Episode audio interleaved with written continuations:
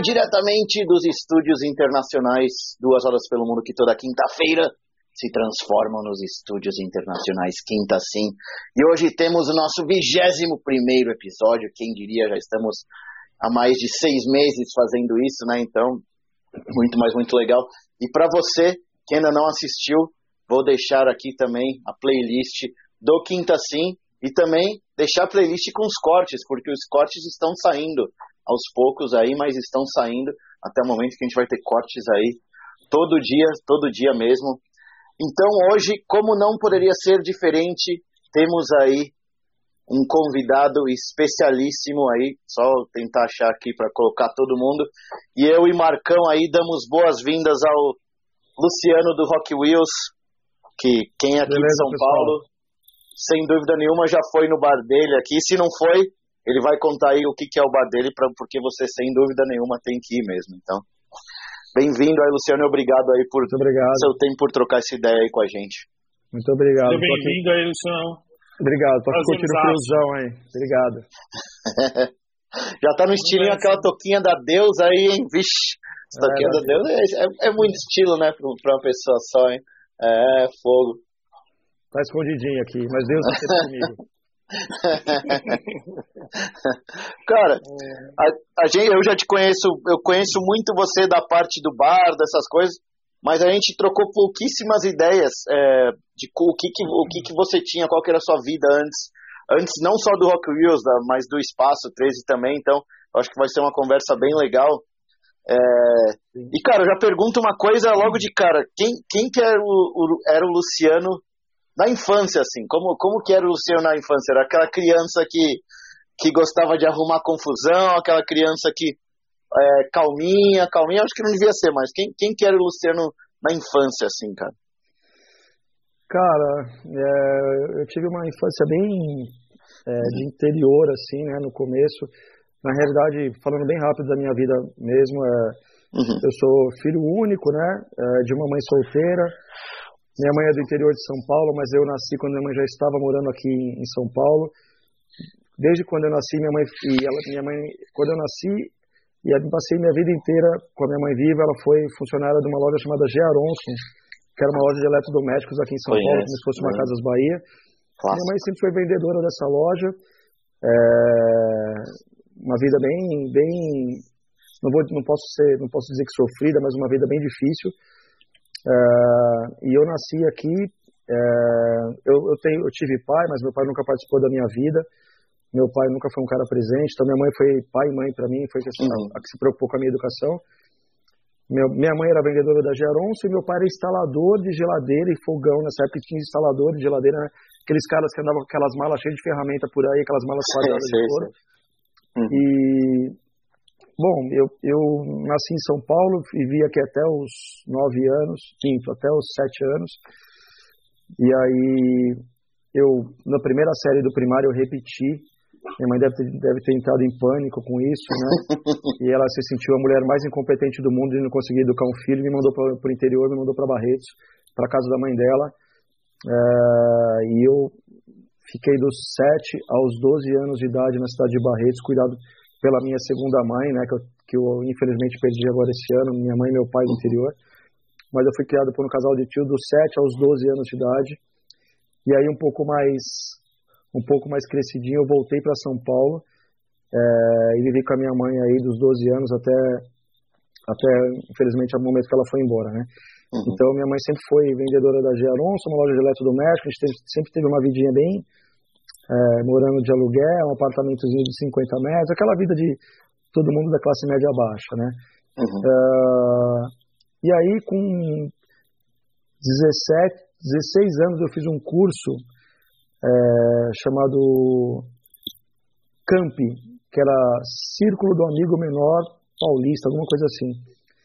E a gente fazia um curso, é, são jovens, né, fazendo um curso para entrar no mercado de trabalho, e eles direcionavam a gente para algumas empresas. Eu, eu tive a felicidade, posso dizer, de conseguir um cargo de office boy num banco. Eu já era office boy numa outra empresa. Meu, meu primeiro uhum. emprego foi office boy numa empresa, numa indústria ótica, que meu primo arrumou esse emprego para mim, chamada Marros Indústria uhum. Ótica.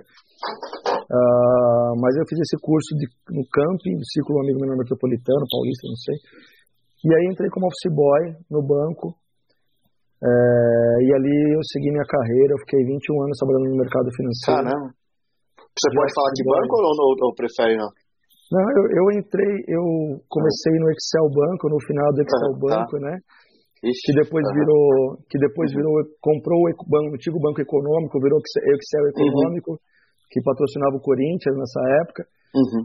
E depois no Banco Espanhol, o Bilbao Vizcaya e o BBV comprou, uhum. né? E aí virou o BBVA. Depois, uma época, eu trabalhei no banco no Boston, já aí nessa fase eu já estava como gerente, né? Uhum. Eu tive eu tive a felicidade é, de ter uma ascensão profissional muito boa, assim, muito rápida no meu entendimento. Uhum. Depois eu voltei para o Bilbao Vizcaya, o BBVA. Uhum. O Banco Bradesco comprou o BBVA e aí eu virei Banco Bradesco, fiquei uns sete uhum. anos no Bradesco. Uh, e depois meu, meu último banco foi o Banco Safra, fiquei sete anos uhum. no Banco Safra, né? Então no total foram Legal. 21 anos.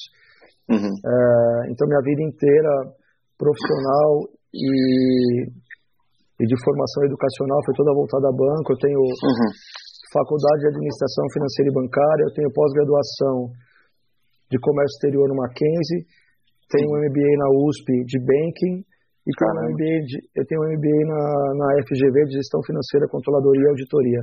Então minha vida uhum. profissional toda foi voltada ao é mercado financeiro. Ô, Foster, é daqueles que a gente começa a conversar, fala assim, caralho, quantos anos você tem? 102, velho? eu, tenho, eu tenho 48 anos de vida. Porra, eu já, eu já vivi bastante na minha vida, assim, eu já, eu já conheci bastante, já estudei bastante, já trabalhei bastante, já abri mão de bastante coisa, já tomei Sim. bastante tapa na cara, é, aprendendo com a vida. Uhum. Mas estamos aí, estamos correndo, estamos correndo. E uma, cara, uma pergunta é, porque você entrou lá no programa no, desculpa, esqueci o nome do, do que você do programa lá Camp. que você falou. Camp, Camp, né? Camp. Camp, sim. É, e, mas era um negócio que você tinha em mente, tipo, que você queria uma trajetória assim, ou tipo, foi aquela coisa, putz, peguei essa oportunidade vou abraçar. Apareceu outra, vou abraçar, assim. Exatamente foi isso. É, uhum. O meu sonho, o meu sonho sempre foi ser publicitário. Eu sempre fui um cara que, graças a Deus, tive muita facilidade em criar. É, eu sou um cara, é, humildemente falando que eu sou criativo, assim, eu gosto de desenhar, Sim, gosto de pintura, dúvida.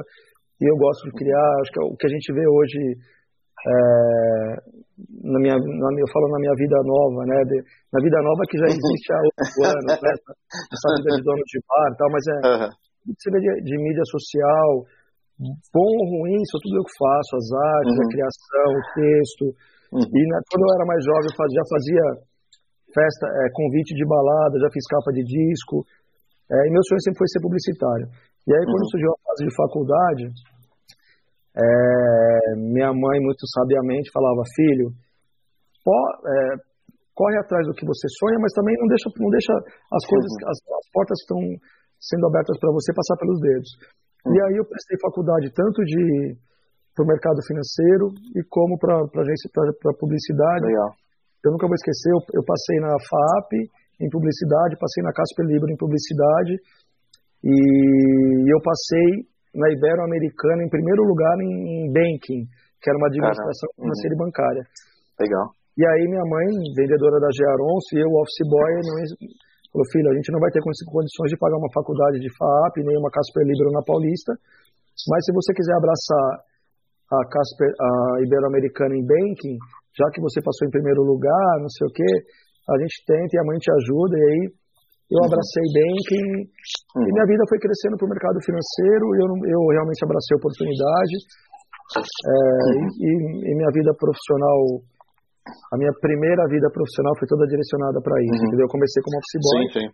e saí, meu, meu segmento como gestor, como gerente, eu fui gerente geral de pequenas empresas e eu fui gerente de contas só de médias e grandes empresas. Meu segmento sempre uhum. foi middle e corporate, que é o segmento que existe sim, no mercado sim. financeiro para médias e grandes empresas. Eu nunca, fui, eu nunca trabalhei com pessoa física mesmo. Uhum. E deixa eu te perguntar, é porque a gente, gente eu, eu te conheço dessa. Eu não vou dirigir, você... não, tá, gente? Eu não vou dirigir. Tá? de boa, você pode fazer o que quiser. Aqui tá tudo em casa. É, aqui, aqui tem uma cervejinha também aqui escondida. Aqui é literalmente por em casa. É, mas, uh, cara, eu te conheço na vida e o, o, mercado financeiro ainda é uma coisa que você, tipo, mantém essas coisas. Você, não, não, não de trabalho, mas é um negócio que você ainda curte, sei lá, ler, estudar, ver o que está acontecendo no mercado financeiro como um geral. É uma coisa que, tipo, depois que você deixou o mercado financeiro, você não tem tanto mais interesse, assim. Ó, oh, pausa nesse tema, hein? Porque esse tema hoje é o tema de corte, porque, cara, só se fala nessa merda hoje, né? Se fala em mercado financeiro, investimento, não sei o quê. E outra coisa, Gui, faz um X aí, ó. Não é publicitário, sonhou, graças a Deus. é, cara, o que a gente já entrevistou de publicitário aqui, mano, é porque sempre tem a ver com motociclismo, né? E o Marcão sim. fala que publicitário é, tem que andar de moto porque a, a, vida do cara é muito. É tudo louco esses caras, assim. É, todos, ah, os caras, todos os caras ganham uma história. Todos os caras ganham uma história. Todo mundo tem moto desde sempre, porque é loucura, porque não sei o quê. É, a nota na enquete é um que não é publicitário. um que não é, mas quer, queria, gostaria não, de ser, então. Faz, né? Faz é, é, é, é, meio, acho que é meio, acho que é meio. Porque ainda tem um pouquinho de loucura dentro.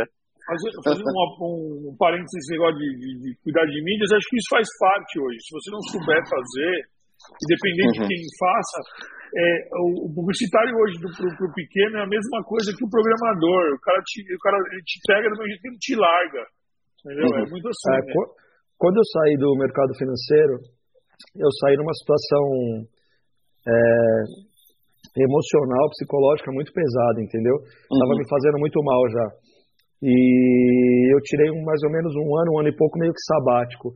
Mas foi um ano sabático que foi, foi, foi tirado para cuidar da minha saúde, que eu estava realmente precisando cuidar da minha saúde, e fazer tudo que eu queria em matéria de, de formação, de conhecimento. Então, eu, durante esse ano eu fiz curso de Photoshop, de Illustrator, de fotografia, de InDesigner, tudo que eu podia fazer de curso eu fiz. Legal. Isso, graças a Deus, hoje me ajuda muito meu, na, minha, na minha vida atual. É, eu costumo falar que eu tenho várias características, são algumas características boas e algumas características não tão boas. Né? A gente tem qualidades e defeitos. Sim, sim.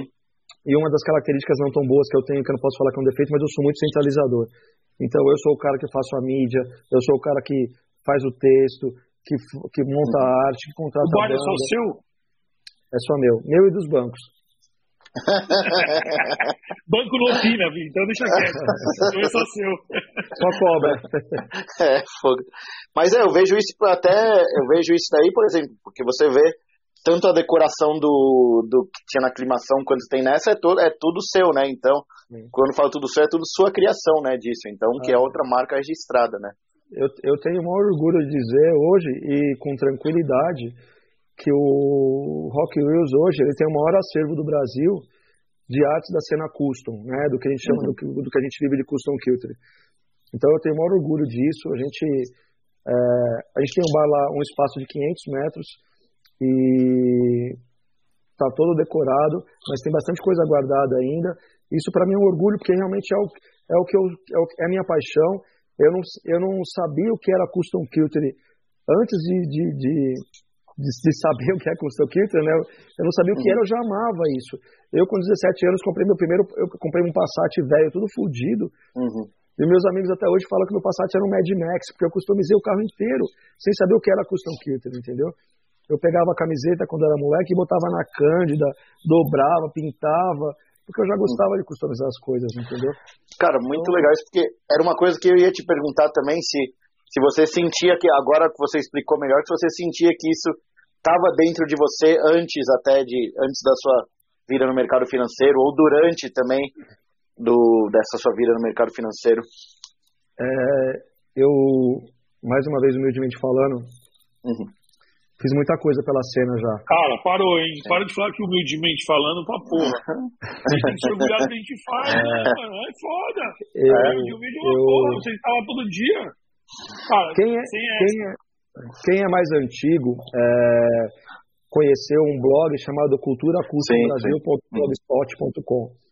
Então, eu trabalhava no banco, eu saía do banco e ia para casa, ou eu saía do banco e ia para academia, depois ia para casa, e obrigatoriamente, diariamente, eu botava o laptop no colo e publicava uma matéria é, sobre custom culture, sobre, sobre a cultura custom no Brasil mas era, era coisas poucas coisas nacionais, porque no Brasil ainda estava numa fase de ascensão disso, Uhum. mas eu agreguei muito ao conhecimento dessas pessoas, porque a gente postava todo dia, tinha um post eh, que falava sobre pinstriping, que falava sobre rock and roll dos anos, dos anos 70, que falava sobre skate, que falava sobre rebaixamento de teto, uma pintura de uma moto, uma frente Springer, tatuagem, engraving. Então as pessoas foram, foram conhecendo o que é um pinstriping, o que é um engraving, o que é um gold leaf, é, o que é pinturas direcionadas à cena custom, que ninguém conhecia, conheceram graças ao, graças ao, ao, ao blog, que era o culturacustombrasil.blogspot, que futuramente virou um site, né, o Cultura Custom Brasil. Então eu sempre fui o cara que, que fez, as, eu sempre fui um cara apaixonado por isso. Né? Uhum. Trabalhava no mercado financeiro, de terno, gravata, botoadura, mas eu chegava em casa, entrava lá e abastecia o site. Então, isso sempre foi minha paixão. Né? Eu, eu, quando, a quando... sua... Deixa eu fazer uma pergunta, Fácil. É, é você, quando você fala de cultura custom, para a galera que é, não conhece, o teu ambiente é total, desde carro, moto, tudo, ou você está você tá direcionado à moto? Não. Custom Kilter no geral. Tudo que envolve carro e customização de carro é, dos anos 40 aos anos 70. E quando a gente fala Custom Kilter, a gente não fala de tuning, não falo de painel de neon, não falo de vidro elétrico, não falo de carro turbo, a gente fala de Custom Kilter, o que era feito nos anos 40, 50 e 60 com carro V8, o que o Ed, o Ed Hot Big Dad fez, criou, Uhum. que era pegar os carros após a Segunda Guerra que foram largados, os carros de hoje foram largados por conta da crise do petróleo, e todo mundo começou a direcionar para carros mais novos, com motores mais econômicos. Ele pegou essa sucata e começou a transformar e customizar, e, e mostrou para o mundo meio que o lado B dessa história, né? Uhum. Ele, ele, ele, esse cara foi o cara que criou o Hat Fink para satirizar é, o Walt Disney, que o mundo estava vivendo a maior crise econômica que, da, da época, e o, e a Walt Disney estava explodindo de ganhar dinheiro com Mickey Mouse. Então ele criou o Hat Fink para fazer, para mostrar legal. o lado B da história, né? Legal. Então eu sou um cara que eu sou apaixonado. O Foster pode falar um pouco lá no Rock Uhum. Wheels. A gente tem uns carros antigos. Eu tenho carro antigo, sempre tive todos customizados. Tenho carro V8, tenho moto. Andei de skate minha vida inteira. O skate foi na minha na minha juventude e na minha infância. É, eu, eu encarei como um esporte realmente, foi o que me proporcionou não, não me envolver com drogas, porque eu queria andar de skate, eu queria correr campeonato, eu queria ser profissional, eu queria ser patrocinado. Você é da época da, da Ultra, então, né? Sou da época da Ultra, mas eu não andava em vertical, né? Eu era um cara de street. Então, eu sou da época que frequentava Praça Roosevelt, é, Ibirapuera, São e Bernardo. São Bernardo do Campo, ZN. Minha vida sempre foi street mesmo. É, mas eu sou da época da Ultra, assim, sou fã do EDA e de todos eles. É, mas o lifestyle mesmo é custom kilter. É, envolve moto, envolve carro, envolve skate, envolve customização, envolve custo, envolve tatuagem. É um, é um complexo mesmo. Mas quando teve, teve algum momento que você, tipo, na sua vida, que você falou, caraca, olha, olha só esse tipo de, de coisa que tá. Porque isso na, naquela época era muito fora do Brasil, né? Isso aqui que a gente tá falando, principalmente de culto desse tipo. Teve alguma, algum contato que você teve com esse tipo de cultura que você falou, cara, curti muito isso daqui, assim. Você lembra de alguma coisa assim ou não? É, por essa minha paixão de coisa diferente, de ser criativo, sempre querer ter alguma coisa diferente, eu, quando estava no mercado financeiro, eu é, tive uma promoção para trabalhar em um lugar bem mais longe do que eu trabalhava. Eu demorava três horas para chegar de carro nesse lugar, e aí eu falei, eu preciso de uma moto para ir trabalhar. É, e aí eu comprei uma Shadow, 1997. Uhum. E aí eu falei, eu não quero essa moto original, eu quero mudar essa moto. E aí eu comecei a estudar, e aí eu comecei a conhecer. É, e aí é, foi aí que Só começou a uma surgir. pergunta pra vocês. Vocês estão ouvindo a chuva? Não, Não, não, Então tá bom. de boa. Eu tá caindo um mundo do meu lado aqui. né? É bom, é bom, mas aí senão tem que mudar de lugar. E aí eu, eu comecei a estudar a famosa a história da customização, né? E aí eu conheci, entre algumas pessoas, o Caju, né? Uhum. Que na época tinha a FF Motorcycles. Sim, sim. Comecei a frequentar a oficina do Caju. É, infelizmente eu não tinha é, é, dinheiro para fazer uma customização como o Caju fazia, mas eu me espelhei muito nele.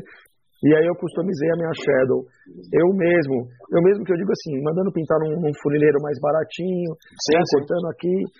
E aí eu customizei, mas eu comecei a frequentar o Caju, todo sábado a gente ia lá no Caju. Aquela rua, na rua Minas Gerais ali, que é onde tem o Sal Gastronomia do Fogaça, uhum. tinham outras oficinas. O Teide surgiu ali, né? Sim, o, sim. o Teide da Shibuya. O Teide, uhum. poucos sabem, mas o Teide vai, pode pode confirmar isso, o Teide trabalhou no porão do Caju por muito tempo. Né? Uhum. A ascensão do Teide na Shibuya começou quando ele começou a fazer peça para Vmax de alumínio. Ele fazia farol, ele fazia pisca com LED. Uhum. Mas nessa época ele estava lá no Caju. Ele era o Caju, alugou para ele um espacinho. Então eu vivi todo esse, esse momento. Putz, né? que legal. Você viveu a ascensão mesmo, assim, eu do, vivi um, de muita Medrano, coisa ali. O Medrano uhum. frequentava lá quando ele era DJ, ele tinha uma papizinha antiga, e ele ia lá e se encontrava de sábado de manhã no Caju. O, o Targino trabalhou no Caju, o Targino Caramba. foi, antes de, de, ter a oficina dele, ele, ele trabalhou, no, quando o Teide saiu desse espacinho que o Caju tinha, o, o, o Targino, o Geraldo Targino, que hoje está na Califórnia, que para mim é referência no mundo como pintura. Sim, mim, sim. Eu sou fã desse cara eternamente. Uhum. É, as motos antigas que eu tenho, todas foram, graças a Deus, foi ele, ele, ele que pintou para mim, com exceção do tanque agora, que foi o, o Lui, que também que eu sou um cara que eu sou fã, uhum. e é um puta de um amigão. É, mas todo mundo começou ali, naquele ano. O, o, o Fogaça tava lá, o Henrique tava lá, né, a época que ele vendia cachorro quente numa Kombi, e aquilo ali foi do caralho, assim, foi muito legal. E foi ah. ali que eu me apaixonei. Mas ali eu, eu, eu, não, eu não larguei o mercado financeiro, né? Houveram outras etapas na vida, mas foi ali que eu conheci a customização, uhum. foi ali que eu conheci a custom kitter, entendeu? Uhum. E foi ali que eu me apaixonei. E a razão, você, a, sua, a razão para você entrar no motociclismo foi essa necessidade de você ir para um lugar que era muito mais longe, que de carro seria três horas. Antes disso, você não teve moto, então? Eu tive na adolescência uma Vespa, uhum. é, que eu tinha, sei lá, meus 17 anos. Eu namorava uma menina que a mãe e o pai, investigador da Polícia Civil, eu tinha uma, eu tinha uma mobilete. Um belo dia ela fez assim: vem aqui, Luciano, vem aqui na delegacia. Não sei nem se a gente pode falar isso, mas ela me deu uma Vespa que apreendeu do traficante, sei lá de quem, um termo de responsabilidade, que aquilo lá era do governo, que era da polícia. Ela te deu custódia, né? Me deu custódia. E aí eu tive uma Vespa durante um bom tempo. Uhum. É, durante um, dois anos, enquanto eu namorei com essa garota. E depois nunca mais tive moto. Aí fui ter moto quando já estava uhum. numa. Já era gerente de banco, e aí eu comprei uhum. a Shadow. Depois da Shadow veio a Harley. Essa Harley eu tenho ela há uns 15 anos. Que é uma XLH. Que é Sportster ou não? É, é uma XLH 1200S americana. Essa Caramba, moto... ela é americana mesmo? Ela é. Quem trouxe essa moto? Essa moto tem uma puta história legal. O Cris Miranda, o Cris do Garagem Metálica, trabalhava na Harley Davidson nos Estados Unidos. Ele veio, ele saiu dos Estados Unidos e veio para o Brasil e ele trouxe essa moto. Essa moto é uma moto que ela tem, ela é uma 1200S, ela vem com comando de fábrica, mas uhum. algumas pessoas morreram nos Estados Unidos com essa moto porque é puta motor com sem freio, sem suspensão, e esse gente morreu. Então acabou virando a motor Evo, né? Uhum. É, e aí o Cris Miranda do Garagem Metálica veio pro Brasil, se associou com o Caju, e aí eles montaram uma oficina juntos. O Caju, Caraca, isso eu não sabia. É, o Caju, é. antes de ser customizador, o Caju era, uhum. era personal, ele dava aula de boxe. Uhum. E aí o Caju montou essa oficina. É, com algum tempo eles, eles desmancharam, desmancharam a sociedade. Uhum. Essa moto ficou com o Caju um bom tempo. Depois essa moto foi para André Siciliato. André Siciliato era um, era um dono de casa noturna em São Paulo. Ele foi dono da marcenaria. Ele era o DJ de uma, da, das baladas dos anos 90 que, que explodiam, como Café Colômbia, Urbânia, uhum. essas coisas. E hoje o André Siciliato ele tem o Escondido, que é um bar que está explodindo. Tá Clássico, né? É. O, o, o, nosso amigo Li vai lá direto, né? Ele então, nunca, nunca me chamou até agora. E essa moto era do André Siciliato, e eu sempre fui uhum. apaixonado por essa moto. E o André era meu amigo. Um belo dia eu falei, André, e aquela moto? Eu não vejo mais você andando com ela. Ele falou, cara, eu preciso dar um carro de 20 mil reais pro meu irmão, porque eu bati o carro dele, me arruma um carro de 20 mil que você leva essa moto. E aí eu, eu era casado com a, com a minha ex-esposa, né, com a Pri, com a Priscila. Uhum. E ela tinha um carro, um Astra. Eu falei, primo, empresta seu carro. Vou dar uma volta. e aí eu peguei o carro dela, cheguei lá pro André, falei, André, aqui o carro de 20 mil reais. Ele falou, leva a moto. Aí chega o Audi, chego eu lá de Harley, que eu já eu tinha vendido a Shadow, uh. tinha vendido Shadow, o carro, tinha tudo, porque nessa fase eu tinha perdido minha mãe. Uhum. E a gente tinha comprado um apartamento, mas a gente não tinha dinheiro para comprar os móveis. Uhum. E aí quando minha mãe faleceu, eu falei, Pri, eu vou morar no nosso apartamento, que a gente tinha comprado e tinha alugado pagar as parcelas. Falei, eu não tenho, não, tem, não tem motivo eu morar de aluguel e ter um apartamento. É... então eu vou, eu vou pedir para a inquilina sair, vou morar lá. Se você quiser morar comigo, será muito bem-vinda, mas a gente não tem dinheiro para casar, não tem dinheiro para porra nenhuma. Ela falou, Lu, tá bom, vou morar com você. Foi aí que começou a gente morar junto. E aí eu vendi, eu tinha, um, eu tinha um carrão na época, já no mercado financeiro, e eu tinha Shadow. Eu vendi tudo para comprar armário de cozinha, para comprar. eu não tinha moto. Aí eu peguei o carro dela, levei pro André. Falei, André, tá aqui um carro de 20 mil reais. O André falou, leva a moto. Aí eu cheguei em casa de Harley, a Priscila, né, imagina, morreu, deu escândalo, esperneou. É isso que, eu, isso que eu ia perguntar. Como é que foi essa, essa transição? Ela, Calma, amanhã a gente acorda cedo, vai lá numa loja, nas lojas de carro, e aí você escolhe um carro de 30 mil reais, eu vou pagar esse carro em 60 meses para você. Uhum. E aí começou a história dessa Harley comigo, eu não, eu não vou me desfazer dela nunca. É uma moto que hoje eu tenho muito carinho uhum. e tem muito mais valor sentimental para mim. Sim, sim. Por tudo que aconteceu com essa moto, como ela apareceu na minha vida, por tudo que ela uhum. já passou e como ela veio parar no Brasil, né, com essa história do Sim, foi. Uhum. Então essa motinha tá lá guardadinha, é do caralho. Assim, e aí, e diga-se de passagem, quem não conhece, é, é, não conhece a moto, tem que ir no Rock Wheels para ver a moto ao vivo, porque é uma verdadeira obra de arte mesmo. Né? É, eu não conheço ainda. Então, a, marca, a próxima vez em São Paulo, marcar uma é. cervejinha lá pra você ver, hein?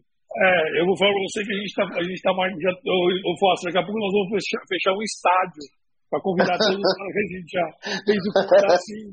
Deus te ouça. Toda semana a gente fala aqui, toda semana a gente fala, não, vamos marcar um quinta assim com todo mundo que já passou e tal. Já não sei nem mais quem passou, tem que levantar a lista. E, cara, toda semana é isso aí. A gente quer conhecer gente nova, uhum. quer estar em lugar novo. Esse é o propósito disso aqui, cara. Puta, Sim. puta é. aula que eu tenho. Assim, eu tenho uhum. zero. Eu sou bem. Você tá falando assim.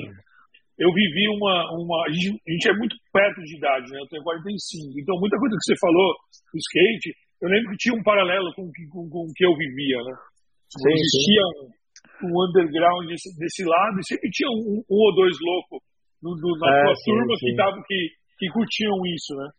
Ó, oh, Marcão, o que, que, a gente pode fazer? O que a gente pode combinar? Eu, eu, eu e o El Calandra, que é um fotógrafo que é amigo meu até hoje, é um cara que eu respeito muito, que eu admiro.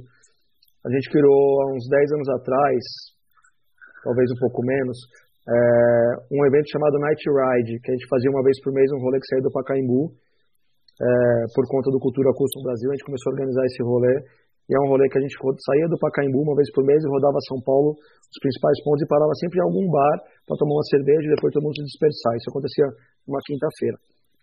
É, com o advento do Rock Wheels e outros problemas, eu, eu deixei de. O Night Ride passou a ser do, do El Calandra e do ah, Guilherme Damian. Uhum, sim. sim, sim. E depois o Guilherme ficou tocando sozinho, o Guilherme ficou tocando sozinho. Mas a gente pode combinar um Night Ride. Sim, né? sim do Go for Ride ou do Duas Rodas pelo Mundo uhum, e fazer sim. um evento, ó, vamos se encontrar no Pacaembu, vamos rodar a Avenida Paulista, Alameda Santos, sei lá, algum lugar, e vamos parar no Rock Wheels, onde vai ter uma banda para vocês. Entendeu? Uhum. Isso pode ser uma vez por mês. Isso eu estou chutando aqui. Entendeu? a gente pode fazer, sim, juntar sim. todos os caras que a gente entrevistou, 99% dos caras na de moto, né, Gui? Uhum. Então, sim, sim. chamar os caras, porque assim, o que a gente, acho que o que é muito louco nesse, nessa conversa que a gente tem é o caminho que elas se dá naturalmente, não o objetivo que a gente tem como a conversa, né? Que é o intuito de a uhum. gente falar de conhecer de bar, e eu sou um cara também apaixonado por bar, tive bar na Vila Madalena muitos anos, apesar de eu sou um cara eclético, mas... É, que legal. Um cara, eu, eu fui da mesma época que você está falando que você fazia um monte de coisa, eu também meio, eu, fico meio, eu, eu vou me recordando, né? Porque, que bar na Vila Madalena? Cara, eu tinha, eu, eu fui sócio de um bar na esquina da Fradique com a Inácio, que era o Infarta Bar. Sim. Que era do Infarta Madalena, que era do, do Miguel, do Capela. Tinha Infarta do... Madalena, tinha Infarta Moema. Sim, lembro, frequentei. Começou com Moema, foi pro Madalena e depois abriu Itaim. E aí a gente abriu com eles, a gente abriu na esquina do, do Infarta Madalena, a gente abriu o, o Infarta Bar. Mas eu tive bar na faculdade, tipo, eu fiquei, eu frequentava tanto bar na faculdade, o cara me chamou pra ser sócio. Eu frequentava as festas, tá É muito louco. Eu fazia assim, as quintas-feiras no, no, no, no, no Infarta, Madalena, tinha uma festa recorrente, recorrente assim, né, uma vez por mês também, que era uma festa temática, que os caras me davam a casa, shopping até 10 horas, shopping até meia-noite de graça, e Frozen Free a noite inteira. E eu vendia os ingressos, pegava metade para mim e metade para eles, e meu, eu me paguei minha faculdade nesse rolo aí, né? Ai, Essa função. Frequentei é, muito é, infarto. Eu falo que a maior surra que eu tomei na minha vida foi no infarto da Moema. Nossa. Era um lugar que tinha bastante confusão mesmo. Que isso não vá pro ar. Espero que não vá pro ar. Não pode cortar isso. É, cara, é assim. É, eu passei por muitas também, são muitas histórias, mas é melhor a gente deixar pra lá essas Boa. histórias assim. mas é, vale fora, né, cara? A noite é, é sinistro é, trabalhar, tem que gostar é. muito pra trabalhar à noite. É, é bem difícil, é uma, é uma, é uma, é um, é uma decisão minha, né? Uma, uma decisão que eu tomei muito difícil, é muito cansativo. É, meus, meus colegas próximos me julgam muito por conta disso, porque eu não vou andar de moto com eles, eu não, eu não faço viagens com eles, era tudo que eu queria, poder viajar de moto com meus amigos, estar com meus amigos, mas eu tenho que trabalhar. E aí ele fala, ah, mas o bar abre de quinta a domingo, mas ninguém sabe que a gente passa de terça a quarta, né? É, e hoje eu passei o dia inteiro no bar, fazendo compras, negociando banda, pagando boleto, é, tentando melhorar. É, o bar então, não, é. não, abre, a, bebida não chega sozinha, né? Andando. É, Alguém tem que pedir, né? Não aperta um botãozinho aparece é. assim do nada. Mas é o que eu falo, assim, é isso que eu me propus, então vamos até o final.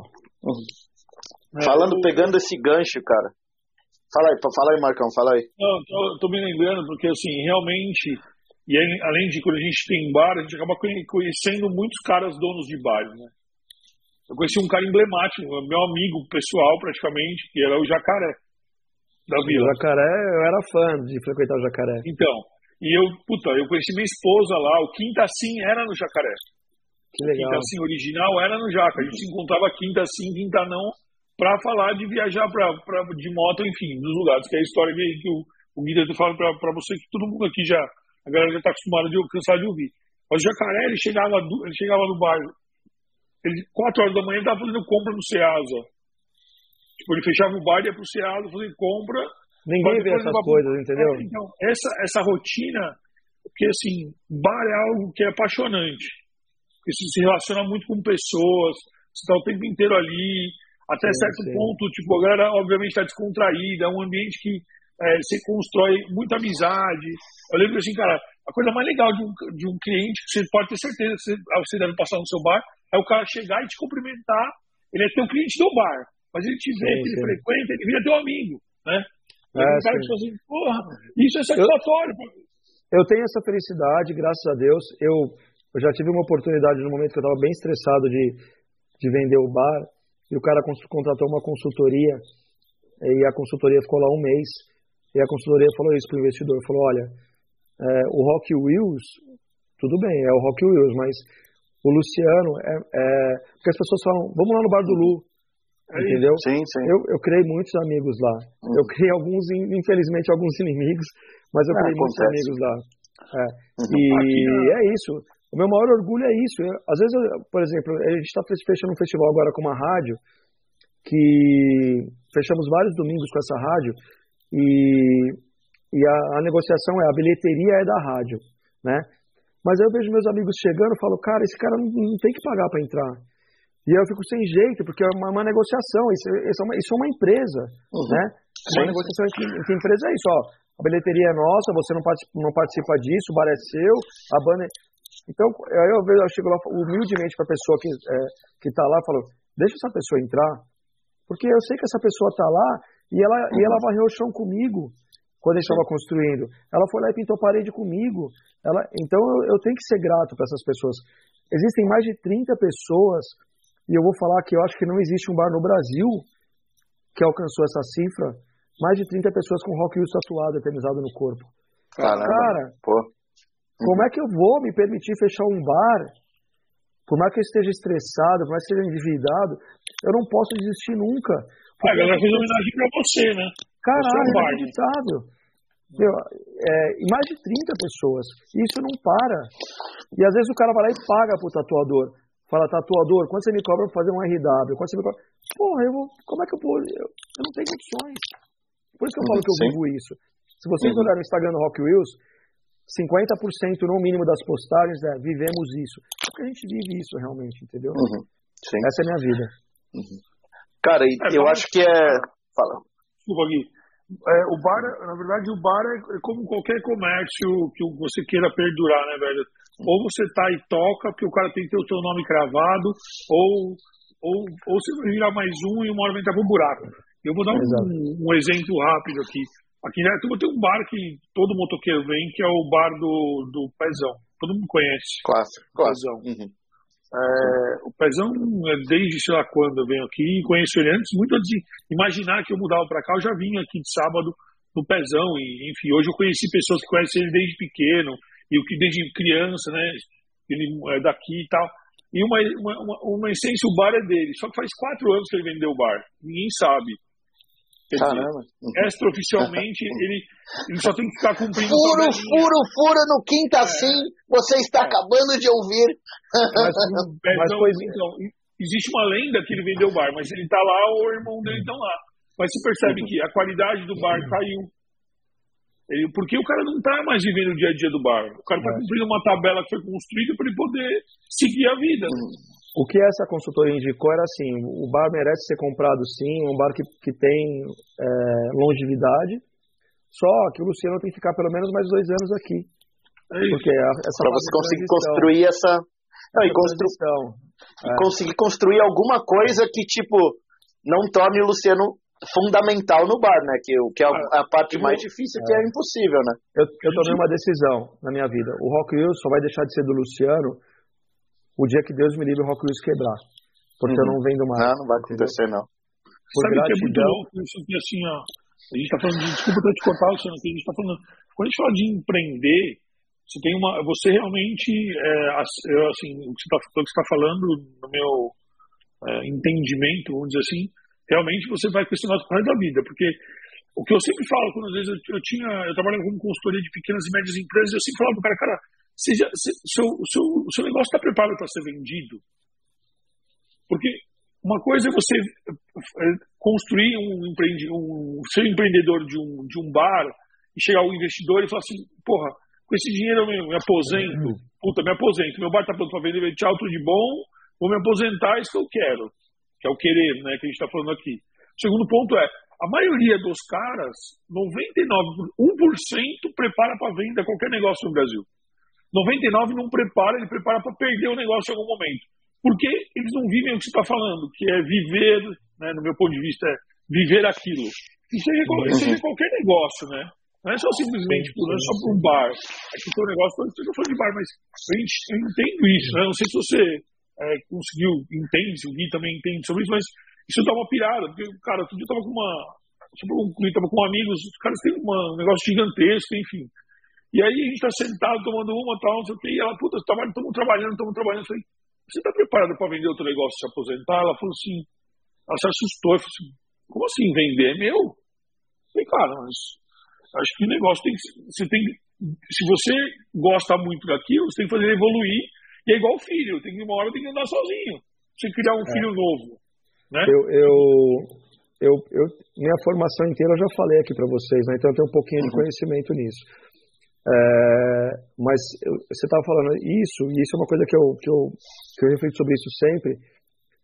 É, o maior erro de um, de um empresário, de um sócio só, é misturar a pessoa física com a pessoa jurídica, né? Sim, entendo. É, isso é uma coisa que é histórico em qualquer curso de formação, em qualquer.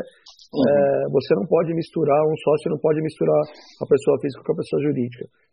Eu, como sou um sócio de um dono só, né, fora os bancos, o governo, etc., Uhum. É, eu, faço, eu, faço, um pouco disso. É, eu não faço balanço e balancete da minha empresa. Eu faço a gestão financeira da minha empresa.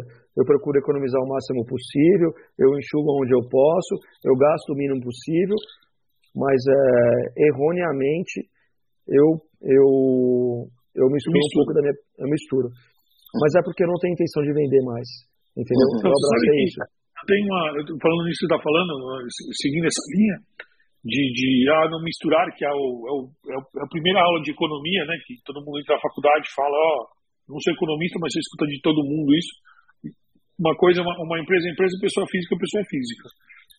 O que eu, eu sempre digo é, empresa rica, patrão pobre.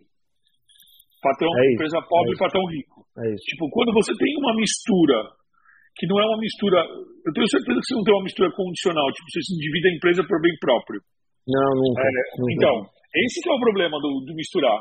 Quando o cara é, põe sim, a dívida nas costas da empresa.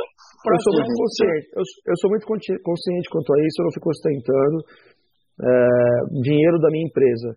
Mesmo porque a minha empresa é, não gera resultado para a gente ostentar. E se algum dia gerar resultado para eu ostentar, eu não vou ostentar. Eu vou guardar, a gente vai montar um outro, a gente vai fazer melhorias. Porque essa, é, eu acordo e durmo para minha filha e para o Rock Wills. Antes de existir minha uhum. filha, é,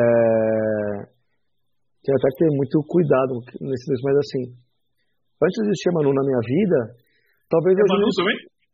Hã? É Manu, Manu também? É, a minha é também, Manuela.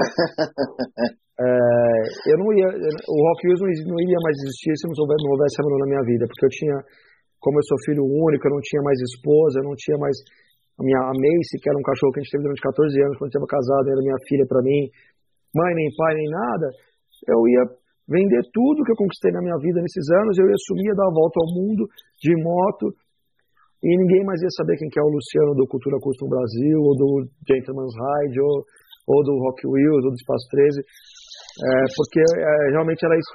É triste falar isso, mas é isso que eu tinha como meta. Eu ia viver minha vida sozinho. E a Manu mudou minha vida. É, hoje eu vivo para ela e vivo para o bar, né? Porque sem o bar eu não sustento a Manu. Então, Fico até meio emocionado falando isso, mas é isso. não, cara, é muito, é muito legal ouvir isso. Eu tô, se, ó, quando eu tô olhando para baixo aqui, não é que eu não tô prestando atenção, não, tá? Eu tô anotando no meu caderninho de muito... corte aqui para eu lembrar.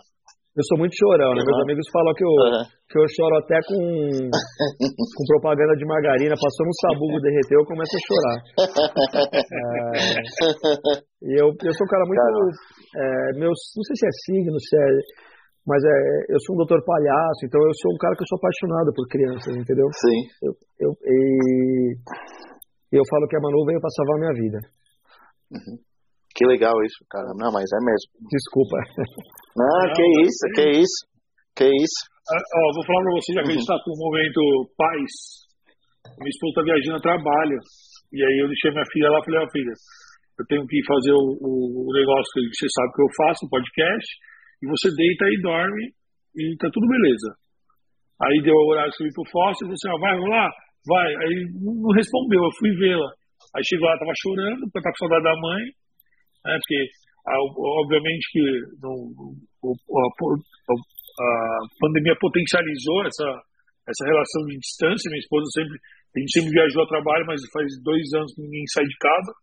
Se não for todo mundo junto. É, e aí o Chile estava chorando. Aí ela falou assim: não, pai, pode ir lá trabalhar, chorando. Eu tô aqui porque eu tô pensando na mãe, que a mãe tá no Rio de Janeiro, não sei o quê. Não, não, não. Mas, meu filho, você é prioridade, os caras esperam, porque não tem jeito. É, é, é, é assim, é um legado que não tem valor. É, não tem verdade. preço. É um é legado, isso, é um legado, é isso. E aí, a mãe dela? Isso... Pode falar, pode falar, desculpa. Não, e aí isso eu acho que faz, faz a gente movimentar o restante, né?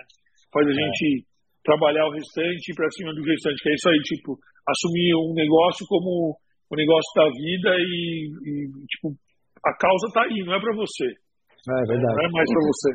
A mãe dela brinca muito comigo e tira muito saúde da minha cara, porque a gente não tava junto, a gente saiu algumas vezes.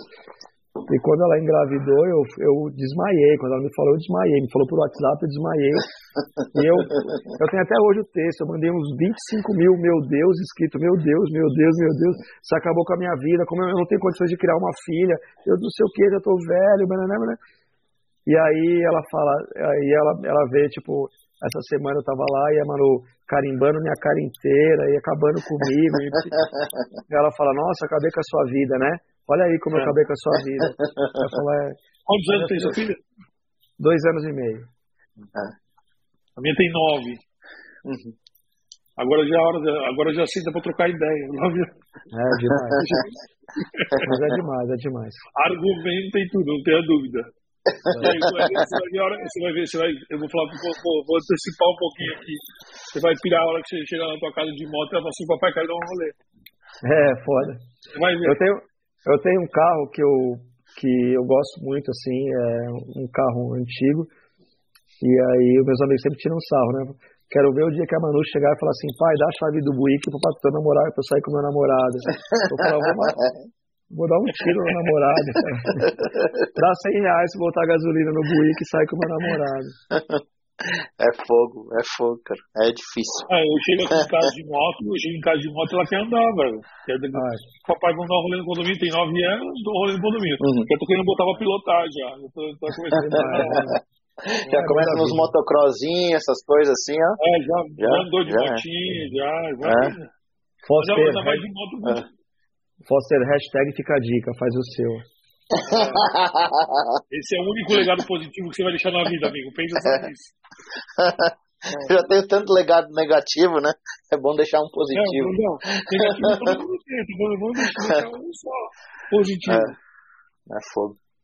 Cara, ó, é, aproveitando todo esse gancho aí, de que a gente começou a a gente falou bastante de Rock Hill, essas coisas, mas é, eu acho que é muito interessante, tipo, uma coisa que a gente sempre toca aqui, é, porque qual é o motivo que você acha que aconteceu essa transição de alguém que trabalhava numa, numa empresa, era corporativo, para ter um negócio próprio? Tipo, você chegou, você falou que você tirou um ano, um ano aí seu para realmente estudar essas coisas antes disso, você já tinha essa ideia que você, putz, cara, eu quero, eu quero ter o meu negócio, eu quero ter tudo eu quero ter alguma coisa para chamar de minha mesmo?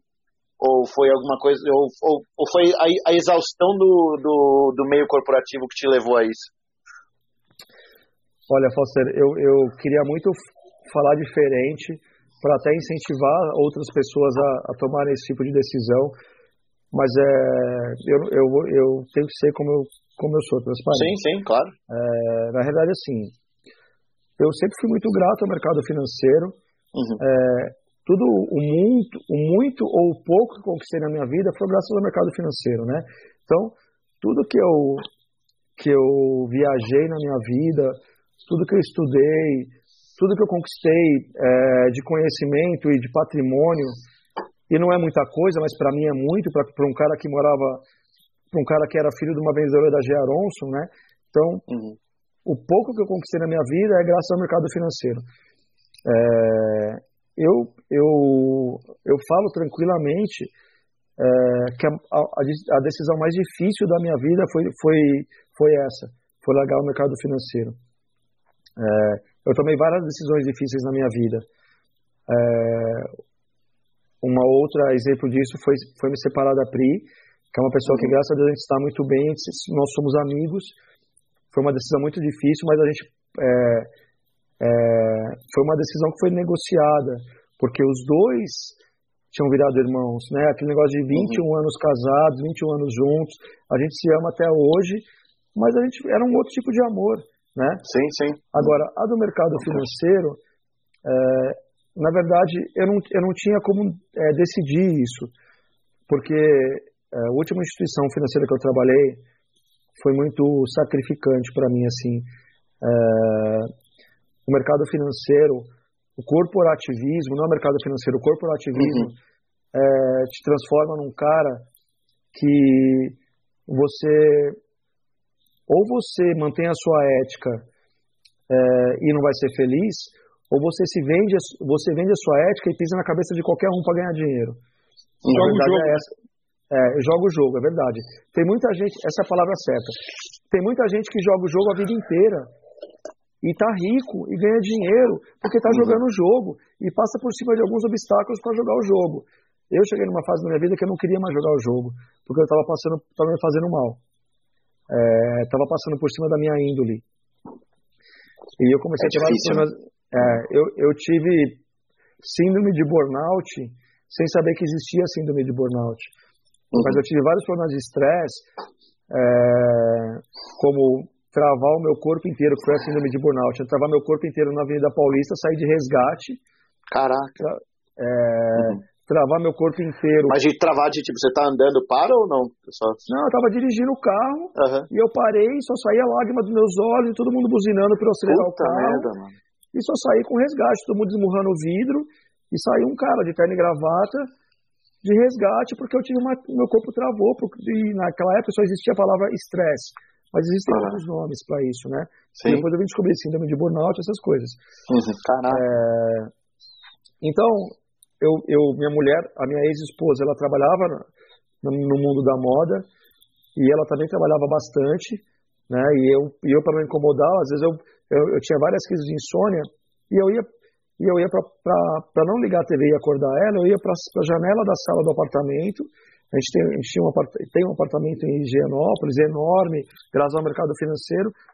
E, e eu ia para a janela desse apartamento e eu ficava chorando, porque eu sabia que eu tinha que estar nove horas no banco, com reunião, com pressão, não sei o quê. Até que chegou um belo dia, ela cutucou meu ombro, eu virei chorando, ela me abraçou falou: Lu, deixa eu te falar uma coisa, sai. Eu prefiro a gente pobre, do jeito que a gente se conheceu. A Priscila me conheceu, eu tinha 17 anos. Gente estava numa balada, dançando, uhum. dançando música black. E assim, ela me conheceu office boy. É, e ela falou: Eu prefiro a gente voltando como a gente era, morando de aluguel, do que você numa cadeira de roda, do que você vai. Uma metade do corpo, você vai ter um infarto, vai ter um derrame. Para. E foi aí que eu decidi parar. Então, assim, foi assim que eu saí do mercado financeiro. Eu não tive opção. Ou eu uhum. saía. Fisicamente não teve opção. Né? É, psicologicamente. Psicologicamente, é Fisicamente eu tinha forças, psicologicamente eu não tinha mais forças. Então eu cruzei os braços e falei, eu não quero mais. E aí foi uma, é uma, é uma, foi uma situação muito mais preocupante do que isso, que eu não vou falar aqui, por conta uhum. de índole, né? É, sim, sim. Mas assim, eu consegui sair do mercado financeiro, paguei um preço para isso, tive meu ano sabático para cuidar da minha saúde, para cuidar da minha uhum. de burnout, da minha do meu estresse e tudo. E aí eu falei, caralho, o que, que eu vou fazer da minha vida? Porque eu, eu estudei e trabalhei a minha vida inteira para o mercado financeiro, eu sou grato a isso. E como eu já tinha cultura custom Brasil, como eu já amava tudo isso, eu falei, eu tenho que fazer isso, isso que me dá prazer, me dá dinheiro. Uhum. E aí eu já tinha montado um e-commerce, eu já tinha montado a marca do Cultura Custom Brasil, eu já importava coisas de fora da Monais, tintas, uhum. pincelho pinstripe, já, e, uhum. e, o meu e-commerce, mas o, e-commerce dava mil reais por mês. Mil uhum. reais por mês não sustenta ninguém. Sim, sim. Então eu falei, eu tenho, que, eu tenho que fazer alguma coisa que me dê prazer. E aí uhum. foi que eu decidi montar um bar com a loja do Cultura Custom Brasil. E aí um outro amigo que era meu amigo de infância, que também estava no mercado no corporativismo, mas no, no mundo de advocacia, né? ele era advogado e trabalhava em Brasília. Ele falou: Lu, eu não aguento mais essa vida também, eu vou largar tudo e vou para São Paulo e vou montar um bar, vamos fazer um negócio junto. Foi aí que surgiu o Espaço 13. Uhum. Né?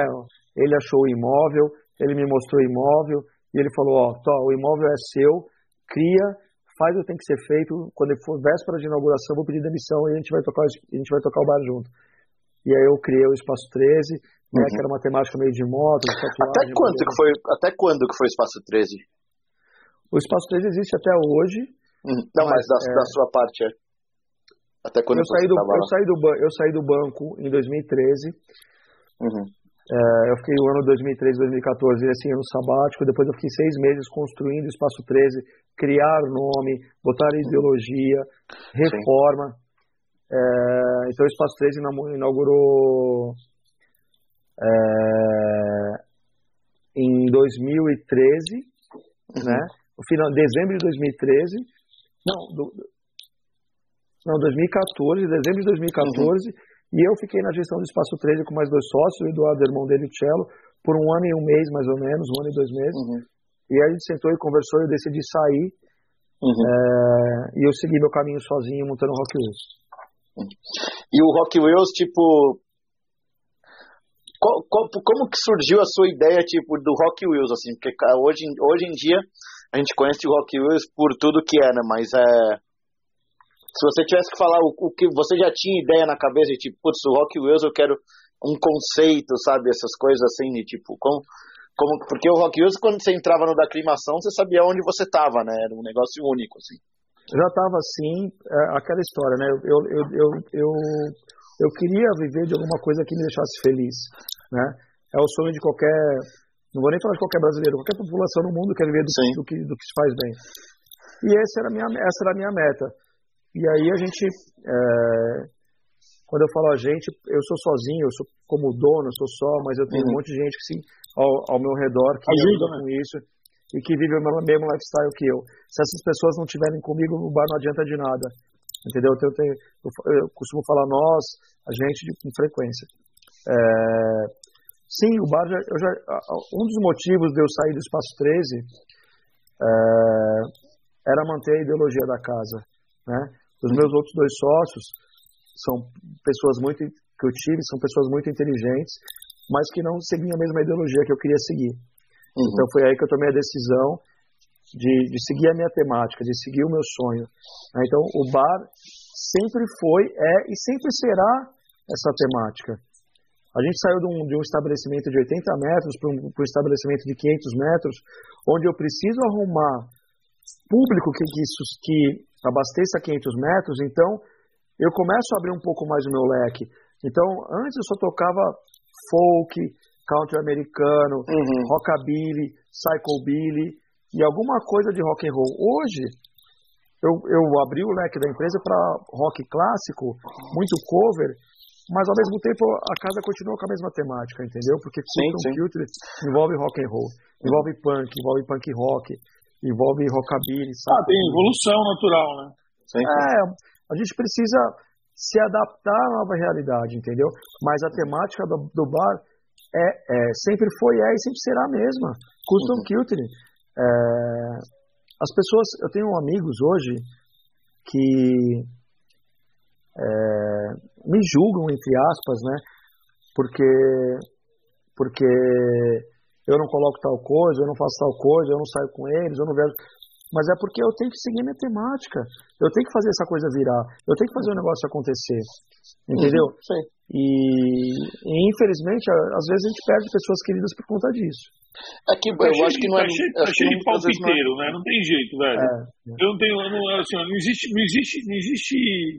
É, não existe é, pessoa, é, empresário no mundo que não tem amigo do palpite. Aquele cara que é. vê o que está fazendo, quer palpitar, é. a opinião dele, o cara não adianta. Não adianta. Eu, brinco, eu brinco que eu vou botar um livro de 5 mil páginas lá, num pedestal, aí o cara começa a dar palpite e fala, vai lá, coloca lá naquela página lá, abre a próxima é. página lá e coloca. Porque é se eu for depender de, de... E assim, tem muita opinião válida que, me, que mudou minha vida.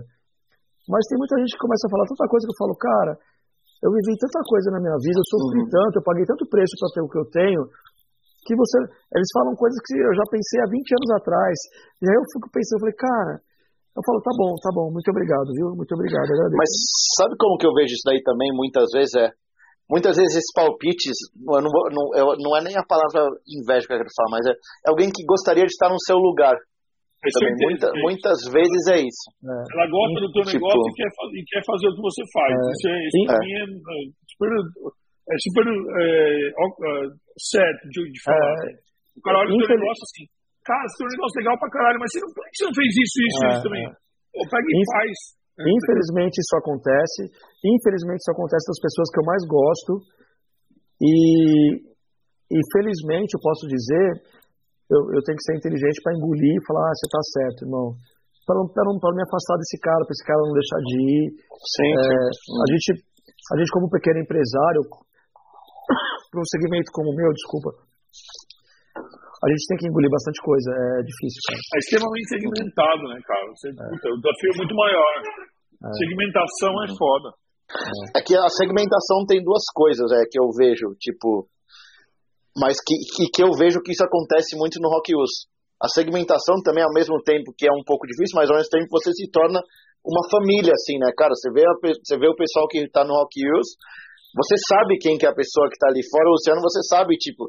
Pô, Vivemos é isso. Sim, sim, é isso mesmo, é, é isso mesmo. Uhum. Olha, eu vou contar um negócio rapidinho para vocês. Eu fiz um curso uhum. numa escola de gestão gastronômica, uhum. é, referência em São Paulo. E uma das palestrantes desse curso é uma mulher que eu admiro muito, chamada Carolina Oda. Essa mulher é uma das únicas brasileiras é, que tem a, a, a patente de eleger os melhores bartenders do mundo, os melhores restaurantes do mundo, é, os melhores coquetéis do mundo. Né? Tem sempre, tem, sempre tem a eleição os, os 100 melhores do mundo, os 50 melhores do mundo, de restaurante, de várias essas coisas. E a Carolina Oda é uma brasileira que elege isso. E quando eu vi que ela era uma das, das pessoas que ministrar esse curso, eu assinei o curso e fui fazer. E inteligentemente, essas pessoas, todos os ministrantes do curso, eles estudam todos os cases de quem se inscreveu. Instagram, né? Eles uhum. pedem uma informação. E ela fez assim: ó, eu vou perguntar quem que é o dono do Rock Wheels. Aí eu falei, levantei a mão e falei, sou eu. Ela falou assim, eu sabia que era você, careca, barbudo e tatuado, só podia ser você. Ela falou assim, é, Luciano, eu vou te fazer uma pergunta. Eu sei que a sua casa tem barbearia, estudo de tatuagem, tem hamburgueria, tem coquetelaria, tem choperia, tem é, cerveja artesanal. Qual é o carro-chefe da sua casa? Qual é o melhor produto da sua casa? Aí eu fiquei pensando uns, uns segundos e falei, Carolina, a gente faz uma coquetelaria com muito amor e carinho, que eu não perco para nenhuma casa da Vila Madalena. E a gente faz um hambúrguer que é elogiado por todo mundo e eu não perco para nenhuma hamburgueria de São Paulo. A gente está aqui na aclimação, escondidinho, mas eu, eu, tenho certeza que meu hambúrguer não perde para ninguém e minha coquetelaria não perde para ninguém, com raras exceções, lógico. Uhum. Ela falou: é, segmento como o seu, as pessoas erram por isso. Ela falou: o, o carro-chefe do seu estabelecimento, do Rock Wheels, não é o hambúrguer, não é o coquetel, não é a barba, não é o estúdio de tatuagem ou a cerveja artesanal. O carro-chefe da sua casa é o lifestyle. Enquanto você não souber vender isso para os seus funcionários, se os seus funcionários não souber vender isso para um cliente que chega lá, você não vai, você não vai alavancar. O carro-chefe uhum. do Rock Wheels é o lifestyle. Uhum. O cliente tem que entender que ele está indo lá para entender o lifestyle da casa. Por que, uhum. que os, os, funcionários são todos tatuados? Por que, que toca aquele uhum. tipo de som? Por que, que tem um monte de carro antigo e moto na frente do seu estabelecimento? E aí eu abracei isso. E aí, pois você vê alguém que nem é da cultura dando um insight foda, assim, exato, né? mas exato. Aqui é muito inteligente no, no negócio inteiro, né? Aqui no negócio inteiro, ela entende assim, como negócio. Eu acho que tem uma coisa que a gente sempre, a gente, principalmente quando fala de bar, você, tá, uhum. você tem, assim, é muito em cima exatamente disso. A gente elege sempre comida e bebida. Sim. Porque às vezes as pessoas acham que o bar, o objetivo do bar é comida e bebida. Quando Sim, na é. verdade é. o objetivo do bar é o que. É, comida e bebida eu consigo em casa, né, cara, se eu quiser realmente. É, é não vai, não vai ficar, não vai, pode não ficar tão bom, mas não vai ficar tão diferente para aquele negócio ser assim, né? Mas assim, é quando você se, é exatamente isso é, é, muito louco. Eu frequento meio que os, os eu gosto muito dos underground, eu sou do, eu gosto muito de rock, mas eu sou muito do underground, eu sou do samba total, assim, né? Sou, sou branco de pele, assim, tipo, eu gosto muito. É. Frequentar as escolas de samba, todos os becos de São Paulo. Então, um pré-carnaval e da Vila Maria até a Mancha Verde, assim, sem, sem limites. É, e, cara, a galera busca no bar o que o bar proporciona, não a bebida e a, e a. Você aceita a bebida e a comida se o bar te proporcionar algo que você está procurando. Algo que você eu quer. Eu costumo parte, falar. Parte às vezes até no atendimento, né, cara? Sim, sim. sim. Eu costumo falar para os meus parceiros, funcionários, o cliente tem que chegar aqui e ele tem que se maravilhar com os cinco sentidos. Ele tem que escutar uma música e falar, meu, que música legal, que cheiro bom, que tatuagem linda, sabe? É, é, pegar um coquetel, as pessoas uhum. consomem com os olhos. Eu falo para o uhum. meu bartender, faz o coquetel em cima do balcão. É, nos anos 80 e nos anos 90, as pessoas postavam no, Or no Orkut a foto do Nike Shox 12 molas, a foto do relógio tal, a foto da maquiagem tal. Hoje não. A pessoa posta a foto do coquetel, uhum. posta a foto do hambúrguer, posta a foto do prato, posta, é, é, ela posta a foto do lifestyle, ela posta, ela posta a foto do momento que ela vive. Então a gente tem que viver os cinco sentidos. A gente tem que ser perfeito nos cinco sentidos, eu falo comercialmente falando. Entendeu? Uhum. O cheiro tem que ser bom, o sabor tem que ser bom, o ouvido tem que ser bom, o tato tem que ser bom e a visão tem que ser boa. Uhum. É isso que eu falo. Esse negócio dos cinco sentidos é. E porque é aquele negócio, se você, se você descompensa um ou outro, tipo, fica. Não tô mais ligando é. pro, pro pessoal é. fazer o coquetel na sua frente. Tipo, o negócio aparece só ali para você. É, é outra coisa, né? A gente tem um, a gente aproveitando o gancho que você está falando, que é uma, uma coisa que o, não é cultural do brasileiro, do microempresário brasileiro, do empreendedor brasileiro, que é treinamento. Cara, treinamento é algo que tem que ser constante pra caralho. Vocês sabem que uh, vou, eu falei que ele vendeu, o, o, Pezão vendeu o bar aqui, mas o Pezão, ele instituiu, o, o Pezão se transformou no que ele foi, no que ele é até hoje, porque ele instituiu a, a regra do japonês lá, os 5 S dos japoneses. Ele trabalhou na Toyota aqui, e aí os caras aprendeu e botou no bar 5S. Então você vai no bar do cara, que era uma coisa que as pessoas não reparam, mas assim, você tem quatro níveis de garçom: o amarelo, o azul, o vermelho e o branco. O amarelo é o cara que está começando, vai subindo de nível. E você, como cliente, você enxerga aquilo, você também pega leve com aquele garçom que está começando. Você fala, pô, o cara está começando. Então, essa, intera essa interação, uhum. às vezes no subconsciente, que não é inconsciente a gente, tipo, a gente tem a consciência porque a gente estuda e vive isso, né? Mas o consumidor não, um consumidor dia a dia, ele não pensa nisso. Mas quando ele fala sim, assim, ó, cara, ah, quando o cara está dirigindo, habilitado, a, em primeira habilitação, o que, que você faz?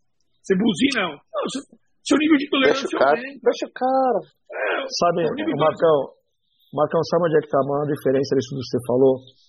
É, olha o nome do bar do cara, chama Bar do Pezão. Então, é, para quem nunca foi como eu, nunca fui, entende-se que é um boteco, né? Mas o cara trata a empresa dele como se fosse uma SA, como se fosse uma multinacional. Uhum. E isso é o diferencial. Isso é o que faz as coisas acontecerem, entendeu? Eu falo para os meus funcionários, é, e eu peco muito nisso, eu, eu peco no treinamento, é, a gente está numa fase de, de, transição muito grande agora no bar, porque todo mundo lá é praticamente freela, e agora a gente vai registrar e vai abrir de terça a domingo. Mas assim, eu eu olho meu eu olho meu Rock Wheels como uma multinacional. Eu olho o Rock Wheels como se fosse presidente de uma empresa que faturasse bilhões por ano. Uhum. É, infelizmente o tempo não me deixa. Eu, eu tenho eu tenho TDA, eu tenho é, TDAH, né? Tenho déficit de atenção. Então, é, eu acabo demorando muito mais para exercer qualquer função que eu tenho que exercer na minha vida. Mas eu trato a minha empresa como se fosse uma multinacional. Tá certo. É, porque é a única forma que a gente tem de sobreviver. Como é que eu vou sobreviver no Bexiga, um bairro boêmio de São Paulo, tendo casas fantásticas? A exemplo do, da cantina, você que sabe que é a cantina mais antiga de São Paulo, do Madame Satã, do Café Piu Piu, do The Wall. Cara, como é que o Rock vai sobreviver se não tiver conceito e, e trabalho levado a sério. Não tem como. Uhum. Não tem como. É, é muito louco que assim, é, a, gente, a gente já falando dessas questões de aprendizado, né? E do passado e tal. O Pezão senta no banheiro do Pezão e tem ele falou que meu, eu já devi 359 cheques. E eu recuperei 340, 358, eu não lembro o número, tá? Mas ele esclarece para o cliente dele que ele também já quebrou. Ele, uhum. ele, ele, ele, coloca, ele coloca algumas coisas intrínsecas que o cara que é, o, que é isso que você está falando, né? Ele era um boteco, hoje ele é um bar grande, pra caramba. Ele, meu, é ridículo, velho. O bagulho é gigante, fila de final de semana, cara, enfim. É, eu fui lá uma vez, o negócio do peixe, ele tem muito peixe lá, não tem também? Sim, é focado em peixe é. e tal. É. Uh, mas o que acontece? O, o lifestyle do bar do cara é você entrar e se sentir em casa, se espelhar naquilo que você está vendo. Tipo, uhum. o cara, por exemplo, que eu acho muito louco, tá espalhado no bar que saideira é 10 ganha uma. Então não tem discussão com o garçom, tem saideira, não tem saideira. Tá escrito na parede, ó, você leu? Tá aqui, ó. Então, Boa. essas coisas que fazem com que até o próprio garçom. Vou colocar isso no meu bar, eu vou colocar mérito do pezão. É, então, é, muito louco. Porque assim, cara, eu acho que é uma parada que a comunicação, que é como o que você tem como barba, é longe de mim te dar aula de nada, tá? Eu tô viajando aqui, porque eu adoro viajar. Mas, é, tipo, é, o que eu acho é que a comunicação com o cliente tem que ser a partir do momento que, você, o cara precisa dentro da casa. Ele tem, ele tem que entender. Tem que, por isso que o americano é foda em experiência. Né? Por isso que o americano é foda. Você fala assim, caralho, uhum. cara. Os caras são foda em experiência. Você faz o meu. Você, faz, você vai num show, você vai num jogo de basquete, que é um bagulho boçal no Brasil, que é um ginásio velho lá, você se sente num show como se tivesse puta, o melhor ator do mundo, o melhor, o melhor, meu, eu sou apaixonado por basquete. Então, para mim, o melhor show do mundo é um, um basquete NBA. Só que, por exemplo, se você para pra pensar, olha que louco. se você para pra pensar no jogo em si, o jogo não é um jogo real. É um jogo construído para show. Sim. O jogo real é Cara. o jogo que, do universitário, que os caras saem na mão no, lá na, no, no, na arquibancada, que é aquela, aquilo que é o, o, o basquete. Verdade, a NBA verdade. é construída para ser show. É um e os caras vendem aquela porra. E, e é cara, é eu vou, Marcão, melhor do mundo. É engraçado nisso, ó. Eu, o, o, o jogo que eu tive a melhor experiência da NBA, cara, é, foi uma vez que eu, eu, eu e um brother meu, a gente estava no StubHub, que era um site lá que você conseguia comprar os ingressos de gente que tá vendendo. E a gente viu, cara, o, a gente viu o ingresso de. Na segunda fileira do. Na segunda fileira que eu falo, não fileira, mas na segunda fileira de cadeira, sabe? Aquela Sim. que você tá. Você vê os caras. Ah, e era literalmente os dois piores times da liga naquele ano. Era Charlotte Bobcats contra Washington Wizards. Aqui naquela época, tipo, era era o lixo do lixo, sabe? Era um ingresso de 700 reais, cara. 700 dólares na época. O ingresso era 700 dólares com bebida é inclusa. Pra caralho. Não, não, mas calma, calma. 700 dólares com bebida inclusa era o ingresso original. A gente pagou, tipo, 70, sabe? Pagou um décimo do preço, porque era literalmente o pior matchup que existia na, na época. Eu tô falando pro Fóssil assim, de espelhasse uhum. o modo experiência. Porque assim, ó, é muito louco o que eu falo, o que eu, o que eu penso, em que sentido que eu tô pirando com você aqui. Tipo, eu tô tentando me colocar dentro do mundo do, do, do, do mundo do, toast, do custom. Como que eu vou chegar lá e vou entender isso? E eu acho que esse é um ponto foda. Que quem tá do outro lado tem que chegar e abraçar o cara novo. É quem tá, tipo, que é o que o basquete faz. Eu que jogo basquete, que acompanho basquete, eu vou pra tudo é animal. Mas os caras proporcionam coisas para quem quer ver um show, sabe? Tipo, te coloca sim, dentro sim. daquilo, porque a gente tem que. É, a gente foi no lançamento da, da, da Monster, da, do Cat Monster agora, foi, sei lá. No Aboff lá, foi no Aboff, é. é. Meu, que lugar animal. A ambientação do lugar do cara é animal, é top pra caralho. Achei, meu, tipo, gra, os grafites, uma quadra de basquete perdido no meio. Uhum. Você conhece lá, não? Não. O Laboff, o Laboff, o Laboff lançou recentemente, é na Vila Mariana ali. Ele não é nem, ele é, ele é um espaço muito de evento, Luciano, não é nem bar, nem nada assim, ele é feito para fazer evento, assim, sabe, de lançamento, Sim. essas coisas. Mas assim, ó, o que eu pirei no, no, lugar, tipo, a ambientação do lugar conversou uhum. pra caralho comigo, manja? Tipo, e aí quando a gente vai pra um, pra um lugar novo, eu acho que, cara, isso é foda, isso é fundamental a gente ter. E a maioria da gente, tipo, a gente que é o que ela falou pra você aí, que é o. Cara, o teu, o teu bar é teu lifestyle, não é o que você dá de comer e beber. Né? Sim, tipo, sim. É muito é, louco. A gente, tem, a gente tem que aprender muito, né? A gente. É, a gente sempre. Eu. eu o Rock News existe por amor, né? Primeiramente. Lógico que eu preciso sobreviver, eu preciso pagar minhas contas, eu preciso sustentar minha filha, escolinha, plano de saúde e tudo. Mas o Rock News é, existe por amor. Eu montei o Rock News para viver do que eu amo, de alguma coisa que eu amo. E a gente paga muito preço por isso, né? A gente, é, assim como nós três, eu posso falar tranquilamente que nós três, eu não estou ganhando nada por estar aqui, o Foster não está ganhando nada por estar aqui, o Marcos uhum. não está ganhando nada por estar aqui. É prazer, é paixão. Está gastando, né? A gente está gastando. Está gastando é, nosso é tempo, gasta, tudo. O nosso é tempo é caro. É, uhum. Mais uma vez, Marcão, humildemente falando, mas o nosso tempo é caro, a gente sabe que eu poderia fazer outras coisas. Uhum. É, assim como é, por exemplo, o Gentleman's Ride. Cara, eu tô, é, graças ao Thiago Matiusi, que é o organizador principal do Gentleman's Ride no Brasil, em São Paulo, mas eu sou organizador do Gentleman's Ride junto com ele desde o começo, e a gente paga um preço inacreditável por isso. É, porque botar 3 mil motos, 4 mil motos na rua, fechar a rua, colocar batedores da Polícia Militar, é foda, negociar com prefeitura, nego, negociar com patrocinadores é muito difícil. O evento é de trampo, né? A gente não ganha nada, mas a gente faz por amor. A gente faz por amor. Eu, mas eu, assim, gente, no final das contas, tem uma coisa que é foda, né? Que assim, que é isso é algo que a gente não, a gente não tá é, ganhando nada para estar aqui, mas a gente sabe que a gente vai colher, colher alguma coisa. Exato. No fundo, você vai colher alguma coisa. Não tem jeito. Eu, quando termina o último dia entre umas rádios, para mim foi inacreditável. Porque, assim, é, foi pós-pandemia, ficamos dois anos sem fazer o DGR, uhum. é, a gente conseguiu e graças ao Thiago Matiusi, fechar a rua, a rua, a rua Rui Barbosa, e pela primeira vez o Gentleman's Ride terminou no Rock Wheels, depois de sete anos, é, muito mais humilde do que era no Shopping Morumbi, que ajudou a gente por dois anos, de uma forma inacreditável. O Shopping Morumbi fez um festival do Gentleman's Ride pra gente, a Sim, gente é muito grato por isso. Eu lembro é, é, e nesse ano a gente perdeu o Shopping Morumbi, terminamos no Rock Wheels de uma forma muito mais humilde, mas a gente conseguiu fazer um, uma coisa linda, botando banda, fechando rua e fazer um negócio legal. E eu fiquei duas noites sem dormir com dengue. Com dengue, eu tava com dengue, eu fiquei duas noites sem dormir, trabalhando pra caralho, mas foi por amor. Entendeu? Assim como o Foster faz o Duas Rodas pelo Mundo e você faz o For Rider, Marcão, isso é amor.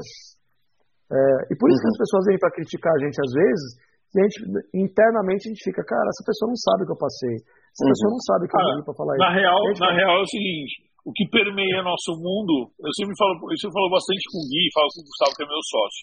O que permeia no mundo do motociclismo, de quem quer mexer com motociclismo, é, são duas coisas muito importantes. Eu, eu aprendi o que é a palavra resiliência, numa, que era o que, que é tipo, você tem que gostar muito do que você faz e continuar fazendo. E tá cheio de dinheiro que fica no caminho. Sim. Porque a gente tem Sim. um negócio muito restrito, muito. O brasileiro é muito tradicional, ele, ele, tem um monte de coisas que acontecem, é muito bairrista, tem uma série de sim, coisas que acontecem sim, no meio que no motociclismo isso vai para um extremo muito louco, assim.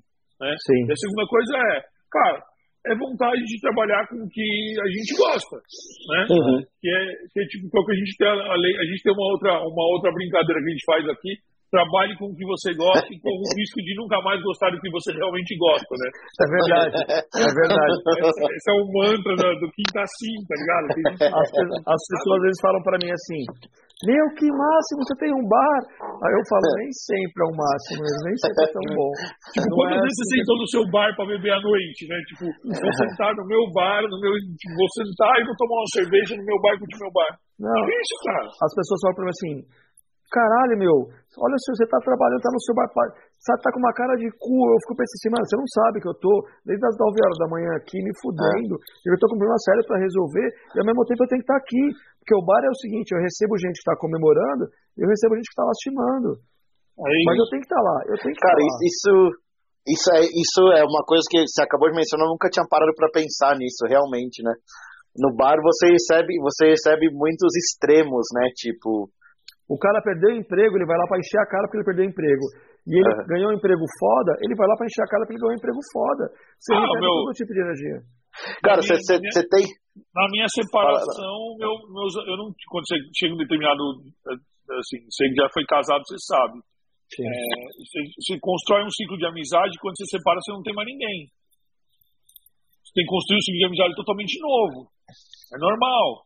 Você tinha é um ciclo ali, tinha uma vidinha. Quando você separou aquilo, tudo que você construiu em volta daquilo foi com um limbo. É verdade. Eu, era de segunda a domingo, velho. É era, era, jacaré empanada, jacaré empanada, jacaré empanada, jacaré empanada. Até construir um grupo novo de amigos, até os antigos que andavam de moto desapareceram. Porque eu tinha mais tempo para andar que os caras e. Entendeu? Então, é verdade. É muito é verdade. louco, é isso que você está falando. É, eu tenho uma vantagem de ser filho único, né? Então, é, eu falo que é vantagem porque eu digo assim, eu, eu me sinto bem sozinho. Então, eu sei como é que é, eu sou filho único também, eu sei bem como então, é que é assim, é isso Eu gostaria, seu, né? eu gostaria muito de pegar a estrada com os meus amigos de sábado, de domingo, mas eu tenho que estar trabalhando. Mas tudo que eu queria é estar com meus amigos andando de moto. Mas como eu não posso, eu pego minha moto na segunda-feira e viajo até quarta e os caras me julgam. Mas eu tô bem. Eu queria estar com é eles, mas eu, e é, e é isso. Moto, para mim, é isso. Entendeu? A Sim. gente tem que. É, eu já tive. É, quem talvez escutar isso aqui, sabe, gente, o problema é que nós já tivemos no Rock Wheels com, com o motoclube. É, eu sou muito, eu respeito muito todos os motoclubes. Eu, o Rock Wheels só existe graças a eles e para mim é uma honra, literalmente uma honra, quando eu olho lá fora na calçada e vejo quatro, cinco, seis coletes diferentes e todo mundo trocando ideia e falando sobre moto e tomando cerveja. Isso para mim é uma honra. É, mais que, que os membros de motoclube não, não me entendam mal, eu nunca vou fazer parte de um. Por dois uhum. motivos. Moto para mim é liberdade. Eu quero andar sozinho quando eu puder. e segundo, é, eu não posso me vincular a nenhuma bandeira, assim como eu não torço para time de futebol nenhum, assim como eu respeito todas as religiões, é, eu não vou me vincular a uma bandeira porque eu vou desmerecer as outras, entendeu? É isso. Não, eu, eu, isso eu entendo louco, 100% né? que eu, eu sou que nem você também, tipo. Eu, eu, eu, você falou uma coisa muito louca. O meu irmão, é, ele entrou, ele praticamente quase fundador do que é um motoclube relativamente mais novo aí. Né? Não, Mad Riders, Mad Riders. Né? É. Cinco anos, sei lá. Sai daí, é aquelas coisas dissidente de um grupo, vai pro outro, tal, não sei o. Uhum. Eu conheço os caras das antigas, desde quando começaram, porque eu sempre tô andando com eles, quando tem, eles fazem coisa, eu faço também tal, não sei o quê. Aí eu falo, meu irmão falou, você não entra. Eu falei, cara, eu não quero ser obrigado a sair da minha casa e meter um colete. Eu não quero ser obrigado a ter que cumprir alguma coisa que eu vou cumprir, porque eu quero fazer, mas eu tenho o carinho de você é obrigado a fazer. Eu já tenho muitas obrigações para o que é minha paixão, que é andar de moto, ser obrigado. Eu lembro que a gente fez um a gente fez um no começo da pandemia, foi acho que bem, bem no comecinho mesmo, foi eh, maio, junho de 20, o meu pai tem uma ação social no, na praia, a gente se juntou, nós arrecadamos uma tonelada e meia de alimento. Aí eu lembro que a gente se encontrou para levar o, o, as coisas para lá e o, o presidente chegou depois. Ele me viu sem colete. Ah, cadê o colete? Começou a brigar comigo. Eu falei, presidente, é, eu não sou do motoclube, eu sou um amigo. Falei, meu, beleza. Aí os caras fizeram comboio para descer. Eu falei, ó, vai aí, a gente se encontra, entendeu? Tipo, tá boa, eu respeito uhum. pra caramba, mas eu acho que isso é uma eu coisa também, muito importante. Também. É saber tipo, que moto é uma liberdade, né? Você tem uma Sim. coisa. Ainda mais você que tá no meio desse envolvimento com um monte de coisa. Gente... Você pega, você pega inimigo por uma, por uma camiseta, ah, né, cara? Eu, eu, tive, eu tive alguns problemas já lá. É, graças a Deus isso já cessou há um bom tempo. Mas assim, eu sou muito grato. Se eu botar, se eu botar o, o, o a favor e o contra, os motoclubes Sim. e os motogrupos Sim. sempre me ajudaram muito na pandemia. Quando a gente se viu numa situação que a gente não podia abrir o Rock Wheels, eu falei, eu tenho que fazer alguma coisa. A gente abriu uma ação social para arrecadar alimentos e nós arrecadamos dois, duas toneladas de alimentos gra, graças aos motoclubes. Entendeu? Eu mandei mensagem para todos eles e falei assim: ó, vocês querem ajudar, querem fazer o bem? Ajuda. Duas toneladas em um mês. Então, assim, eu não tenho como. É, é, é o que eu falo. Eu sou amigo de cara de todos os motoclubes. É, eu sei que eu não sou bem-vindo por um por conta de um problema sério que teve no meu. E eu não fui culpado, na realidade eu fui vítima, mas aconteceu. É, mas o resto, todos. Cara, mas é. E pra mim é um orgulho, é, um, é uma honra. Entendeu? A gente tá falando desses negócios aqui, tipo, eu acho que existem. É, para cada, pra, cada pessoa existe um tipo de motociclismo que você quer também. Tipo, a gente não precisa se limitar Tipo, o meu é, o meu é um tipo que eu, eu gosto de rodar. A gente tá falando, a gente gosta de rodar no nosso. Aí tem um cara que é do motoclube, cara, o cara gosta de rodar junto. Beleza, cara. Não, todo, todo mundo estamos aí fazendo é os, negócios, os negócios e é isso aí, cara. Mas eu tô, hum. eu tô até falando isso porque, tipo, cara, a, sim, cultura, sim. a cultura custom tá muito envolvida, muito, é muito próximo do motoclube, né, cara? Sim. Se você abraça sim, uma ideia, tipo, de alguém, e aí o cara, aí você tem outro motoclube, que, meu, os caras são 400 caras. Se o cara fizer uma cagada com um colete a, a dois quilômetros de você, você pode pagar por aquilo. Sim, cara sim. você nem tem amizade, às vezes. É, é isso que acontece, é? infelizmente. Uhum. Porque assim, então, assim é, a gente, a gente é, acontece algum problema fora, em outro estado, até, às vezes até em outro país. É, uhum. Sim. E aí, o, é, graças a Deus, o, o Rock News é um bar que é frequentado por esse tipo de público. E eu, eu sou grato a isso. Mas, às vezes, as pessoas não entendem isso. É, mas o que eu vejo, hoje a gente consegue ser tão respeitado que alguns, alguns vão falar assim, não, no Rock Wheels não. Entendeu? Vamos, vai acontecer em outro lugar, vai acontecer uhum. na esquina, vai acontecer os caras. Uhum. É, há mais de cinco anos nunca tive problema nenhum. Por qué? Porque a gente conseguiu conquistar um respeito. Sim. Né? Quando aconteceu pessoas, né? Quando aconteceu esse problema sério, uhum. vieram outros motoclubes e falaram assim: você precisa de segurança? Você quer que eu bote no segurança? Eu falei: eu não preciso, eu não causei nada. Eu estava quieto aqui, uhum, recebendo um evento de Natal e eu não preciso de segurança. Eu só quero uhum. trabalhar, eu quero fazer meu ganha-pão uhum. e eu quero que vocês estejam com a gente.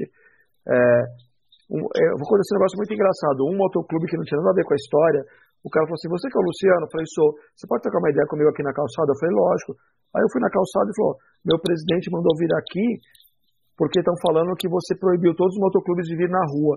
Onde nós estávamos na, na aclimação, existiam umas sete comércios de espetinho. E aí eu falei pro cara, eu falei, entra aqui no meu estabelecimento. Na época a gente tinha uma oficina de customização lá embaixo que o Eric Pinaf tocava a oficina. Eu falei, vem aqui. Chamei o cara, falei, vamos lá embaixo. Falei, a gente tem uma oficina de customização de moto aqui, de, de construção de capacete. Falei, olha a minha decoração, olha as minhas pinturas, olha a minha prateleira de, do bar. Olha a minha calçada. Eu dependo de vocês para sobreviver. Quem sou eu para proibir qualquer motoclube de, de, frequentar meu estabelecimento? Então chama seu presidente aqui, manda ele conhecer meu estabelecimento. É, porque as palavras e os boatos é, são ruins, né? O que a gente chama de, o que hoje está muito na moda de fake, né? Fake news. É, isso já existia há um bom tempo. Eu lembro, e... tem uma. É, não, outro nome. Pode falar, pode falar. Sim, sim. Não, é que esse ah, negócio de você falar palavras e boatos, eu lembro aquela camiseta do, do Breaknecks até que fala, palavra tem poder, né, cara? Tem que tomar cuidado muitas vezes é que o que você fala. E hoje eu assisti um negócio rapidinho, uma palestrinha de um cara, o cara fala, ele fala três fatos que não tem nada a ver, assim, que são fatos totalmente, totalmente falsos. Mas ele fala, dependendo do jeito que você fala tudo, pessoas acreditam no jeito que você fala. Então, boatos, então, essas coisas, é para crescer ó, rapidinho, né? Eu vou, eu vou até fazer, uma, uma, fazer um comentário. A gente fez um, um post patrocinado da Farhide esses dias e dificilmente alguém comenta alguma coisa, porque ele é um post de venda, então, cara, dificilmente. Uhum. Eu fiz um post mais agressivo voltado, um patrocinado voltado mais para dinheiro, coisa que eu não costumo fazer, porque não é o perfil de público que, que tem na Farhide, mas para ver como que é o impacto. Entrou um cara de motoclube e falou, meu, quanta pobreza cara escreveu no comentário. Aí eu fiquei pensando, falei, assim, é, você responde, você apaga, você deixa ele lá. Falei, cara, ele tá na minha casa. Hum. Ele tá na minha casa, é meu. Ele foi atingido por aquilo porque ele, a gente tá no mesmo meio. Uhum. Cara, eu não vou deixar o cara proliferar uma, uma, um discurso que não é verdade e a opinião dele que ele quis forçar. Eu paguei. É isso. Uhum. entendeu? É, eu, eu, eu, erroneamente, algumas vezes, é, eu acho que nós três aqui passamos por isso, né? Uhum. Todo mundo sabe a quantidade de seguidores que a gente tem, o potencial sim, sim. que a gente alcançou, né? É, e eu, eu, eu sofro muito isso, porque é, eu tenho o, o meu, a minha, a minha mídia social tem uma característica que às vezes Única. eu falo, ah, a, a, nosso final de semana vai ser foda, essa banda é do caralho, eu falo palavrão. Uhum. Ah, mas o cara, pô, Lu, mas tem um Instagram de tantos mil seguidores. Cara, mas é o perfil da casa. Isso tem, uma, isso tem uma contrapartida, né? Nós somos julgados e questionados sobre isso. E algumas vezes, eu já cheguei a montar textão para mandar o cara se fuder, porque eu falo, mano, como é que o cara pode postar um negócio desse? Mas aí vem os amigos mais inteligentes do que eu e falam, Lu, só deleta. Deleta. Cara, é. Não dá eu tive, eu, velho. Eu tive um. O cara quer crescer nas costas, não dá. É, é. Mas é muito. Eu acho que eu tô vinculando uma coisa, desculpa até uh, completar. Não, eu acabei vinculando uma coisa e outra coisa, muito. É, uma conversa do, do, da rede social com uh, o motoclube, muito por conta disso. Alguém, se eu, se eu faço uma confusão com esse cara, por conta de um comentário banal que ele fez em um lugar onde ele não deveria, eu posso viraliza. confusão eu posso ter uma confusão na minha vida aqui na porta da minha casa, meu vizinho pode ser do motoclube do cara e falar assim, eu te odeio e me bater. É tipo um negócio muito louco. Então, Sim, assim, não, é fui lá. Então, assim, essa, é, esse, esse, essa história de estar dentro de, um, de uma ambientação ou de, de um movimento, você tem que estar muito centrado naquele movimento. Você tem que estar muito de acordo 100%, porque senão você arruma inimigo. É, Sim. é muito mais fácil cara, mas... um amigo. Só, só, só um negócio, um, um parênteses aí engraçado. Eu tive um, eu tive um Reels meu recentemente que deu uma viralizada aí, deu um milhão de, de visualizações e muito comentário, que era aquele. Não sei se vocês viram que era um, um carro dar uma cortada na minha frente, assim, no, na, no Rio do Rastro. E, cara, o que entrou. Quem me. O, entrou muitos comentários assim. Quem me conhece mandou um tipo de comentário, e daí quem não me conhecia ficava no, no, no 50-50, alguma coisa, ou o cara metendo pau, blá blá. Cara, eu, eu no começo eu comecei a discutir. No, depois de um tempo, eu comecei a fazer um negócio que. É, isso aí também gasta tempo, mas é tipo o negócio que. quando a gente quer, quer forçar mesmo, a gente faz isso, né? Eu entrei no Google e eu, digitava, eu, fra, eu ditei frases inspiradoras e cada comentário que vinha de hate eu respondia com uma frase inspiradora. E você via que as respostas do cara, os caras ficavam assim, tipo, sabe? O que, que esse cara tá falando? O cara me mandou uma frase de Freud aqui. Claro que eles não sabiam que era uma frase de Freud, sabe? Mas o cara, tipo, o que, que o cara tá falando, mano? Sabe? É, o, é, o, é o famoso é. tapa com luva de pelica. uhum. Isso mesmo. Eu não consigo, eu não consigo ter esse espírito, esse espírito. É que eu falei, cara, já que eu vou perder tempo pra responder, tipo, eu comecei, eu, eu já tava e começou a entrar, eu começava a responder com frase inspiradora. Agora eu só deleto, eu só deleto. Foda-se. É que eu achei engraçado, é que eu achei engraçado fazer isso. Ô, Foster, você sabe que a gente tem um, a gente tem um post que a gente fez zoando. Eu e o Gustavo. Ah, que ele viralizou também, a, viralizou. A África em DCT, né? Que a África, a DCT que não é. tem o câmbio de troca. Uhum. E o Gustavo tem um tênis branco, que ele anda de moto, uhum. que fica preto só no pedal. E no dia que ele foi buscar a moto, ele fez um vídeo. Depois você tem na rede do Instagram do, do, uhum. do, do tem. Isso é clássico. Ele, fez, ele, é ele, fazia, ele só fazia assim, apontando pro pé e fazia com, com a mão assim. Cara, deu 7 milhões de visualizações. Uhum. Claro, teve nós dobramos a quantidade de gente que segue a Forride por esse vídeo. Inútil, porque pra mim é uhum. inutilidade. Ninguém comprou um centavo com essa merda. Uhum. Mas o que acontece? As pessoas passam. Eh, teve mais de 800 comentários. O Gustavo estava numa viagem de férias com a família. Ele ficou respondendo um por um para aumentar o engajamento do negócio. É Mas ele ficou respondendo do jeito Gustavo, né? Gustavo, irônico pra caralho. Ele é irônico pra caralho, velho. Irônico, irônico. Em todos os idiomas. Ele respondeu italiano, ele respondeu inglês, ele, enfim. Mas o, o que acontece é que, assim, as redes hoje proporcionam pra gente, pros nossos negócios, muito mais visibilidade. Certo? Uhum. E ao mesmo tempo, ela também atrai aquele cara que, ou aquele cara que não é o perfil da tua casa. Como você lida com isso? Tipo, você, Luciano, dentro da tua casa, como você lida com aquele cara que chega velho, é, é, é dito e feito. Se você está numa roda, ou você está num bar onde é voltado para o mundo do motociclismo, que é todo mundo de preto, você está com uma com uma, um boné branco, um moletom branco, os caras vão olhar para você de ordem diferente. A gente sabe que isso é. acontece porque tem um, um, pouco desse, desse estigma aí. Como que você lida com isso? Eu, eu vou eu vou te contar uma história. Primeiro eu vou te contar um case que aconteceu na inauguração do Rock Wheels novo, na, ali no Bexiga. Depois eu vou contar como eu, como eu me lido com isso. É, na inauguração, na, a decoração do bar, é, fora esse acervo que eu falei que a gente tem de custom kilter, então são pinturas de vários caras de vários caras do Brasil, de vários caras de fora do Brasil, assinatura, a gente tem coisas, eu tenho acervos de para quem entende quem é um Christian Rossoi, quem é o Steve Cabaleiro, a gente teve a, então, esses caras, toda vez que vieram pro Toda vez que vieram para o Brasil, foram para o meu bar. O Christian Rossoy tem o Cristo Redentor tatuado no antebraço, foi tatuado dentro do Rock Wheels. É, o Cavaleiro, toda vez que veio para o Brasil, foi para o Rock Wheels. E a gente tem, fora esse acervo todo, faz parte da nossa decoração muita coisa vinculada a Harley Davidson, né? Eu tenho duas Harley. Eu sou apaixonado por Harley Davidson. Mas todos os emblemas da Harley Davidson dentro do meu bar é tá de cabeça para baixo. É, por quê? Porque tem uma simbologia isso. Isso significa no originals. Para um pouco mais lado B, um pouco mais extremos, é o Funk the Factory. Mas resumidamente falando é o seguinte: eu amo Harley Davidson, só que eu amo a customizada. Eu amo Harley Davidson, só que eu amo modificada, eu não quero a original.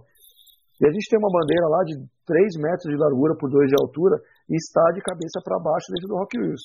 Na inauguração, vem um rapaz com colete jeans, de um mais idoso, de um mais velho do acredito mais velho do que eu, de 55, 60 anos. E aí ele veio e falou assim: seu bar é fantástico, inacreditável, parabéns, mas nunca mais faça isso na sua vida. Isso é uma falta de respeito que você está fazendo. Eu falei: o que, que eu fiz?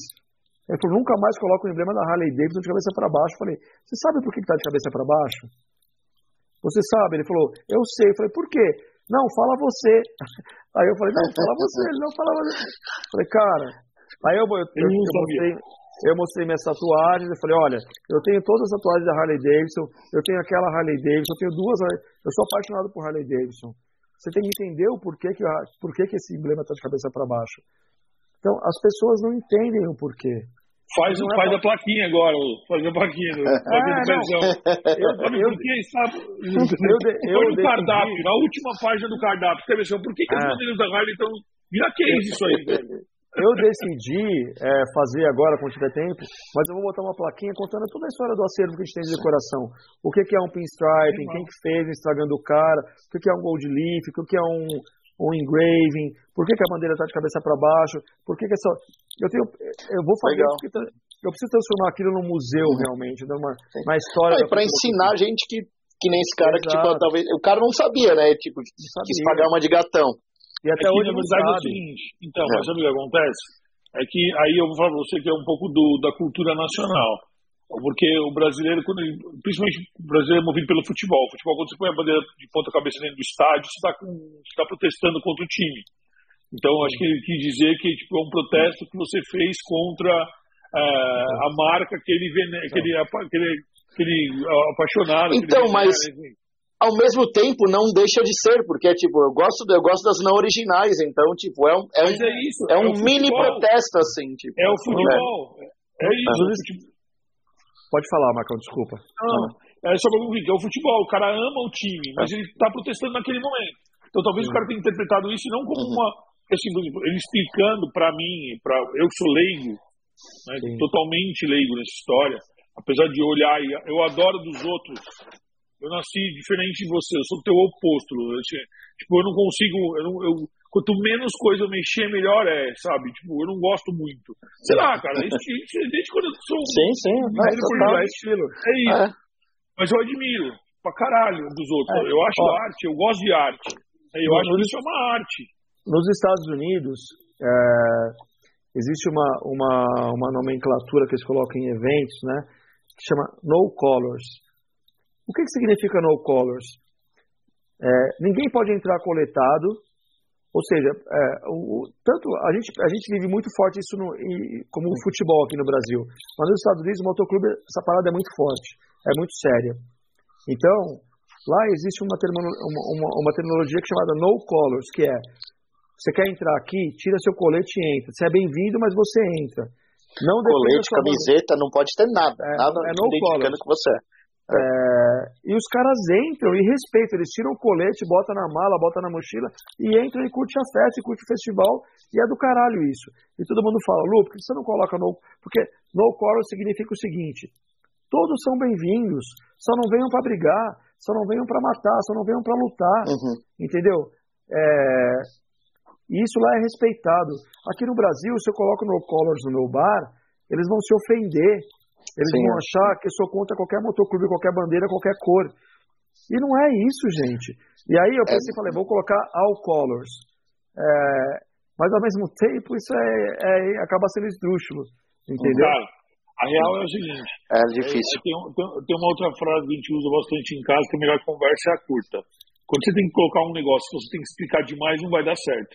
É. Vai dar problema. É isso. É, tipo, você vai colocar, é isso. Você tem, tudo que você coloca aqui, você tem que explicar demais para quem está uhum. tá ali, vai te, vai te causar problema. Eu vou colocar um texto no piso do meu banheiro masculino, que isso já tá há dois meses que eu estou tentando colocar, eu não consigo por, por, conta de tempo, mas eu vou escrever no banheiro, a gente tem uma parte lá do banheiro masculino tem um piso grande, eu vou colocar, sua ética não pode ser maior que a sua cor. Então, assim, é, não vá se vender por conta da sua uhum. religião, por conta da sua política, por conta da sua cor, da sua bandeira, do seu time ou do seu clube. A gente sabe que os clubes ajudam muito as pessoas. Eu tenho vários amigos que o clube salvou ele. Alguns. Uhum. Que o cara falou assim: ah, vem pra cá que eu vou te dar onde morar, vou te dar o que comer. Mas isso acontece na igreja. Desculpa, isso acontece na igreja evangélica. O cara tá é fudido.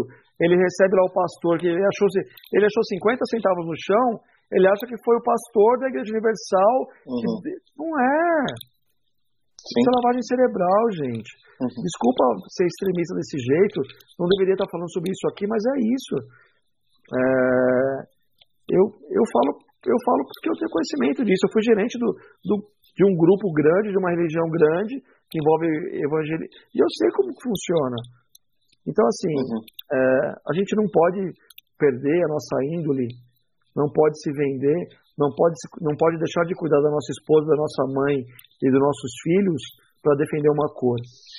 Você não pode, na minha opinião, você não pode é, se sacrificar é, por conta de uma cor. Uhum. Independente se é política, se é religião, se é motoclube, se é bairrismo, se é futebol.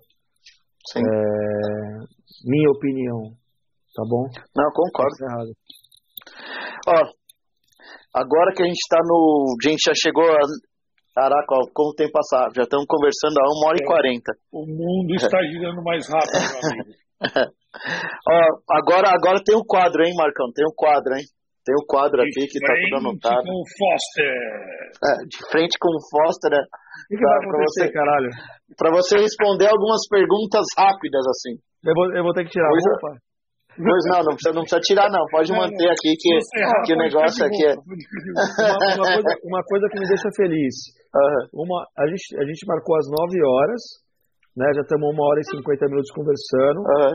É, se a gente está todo esse tempo é porque a conversa foi boa, eu fico feliz. Sem dúvida, sem dúvida. Boa demais. Não, boa demais. Boa demais. Sem dúvida.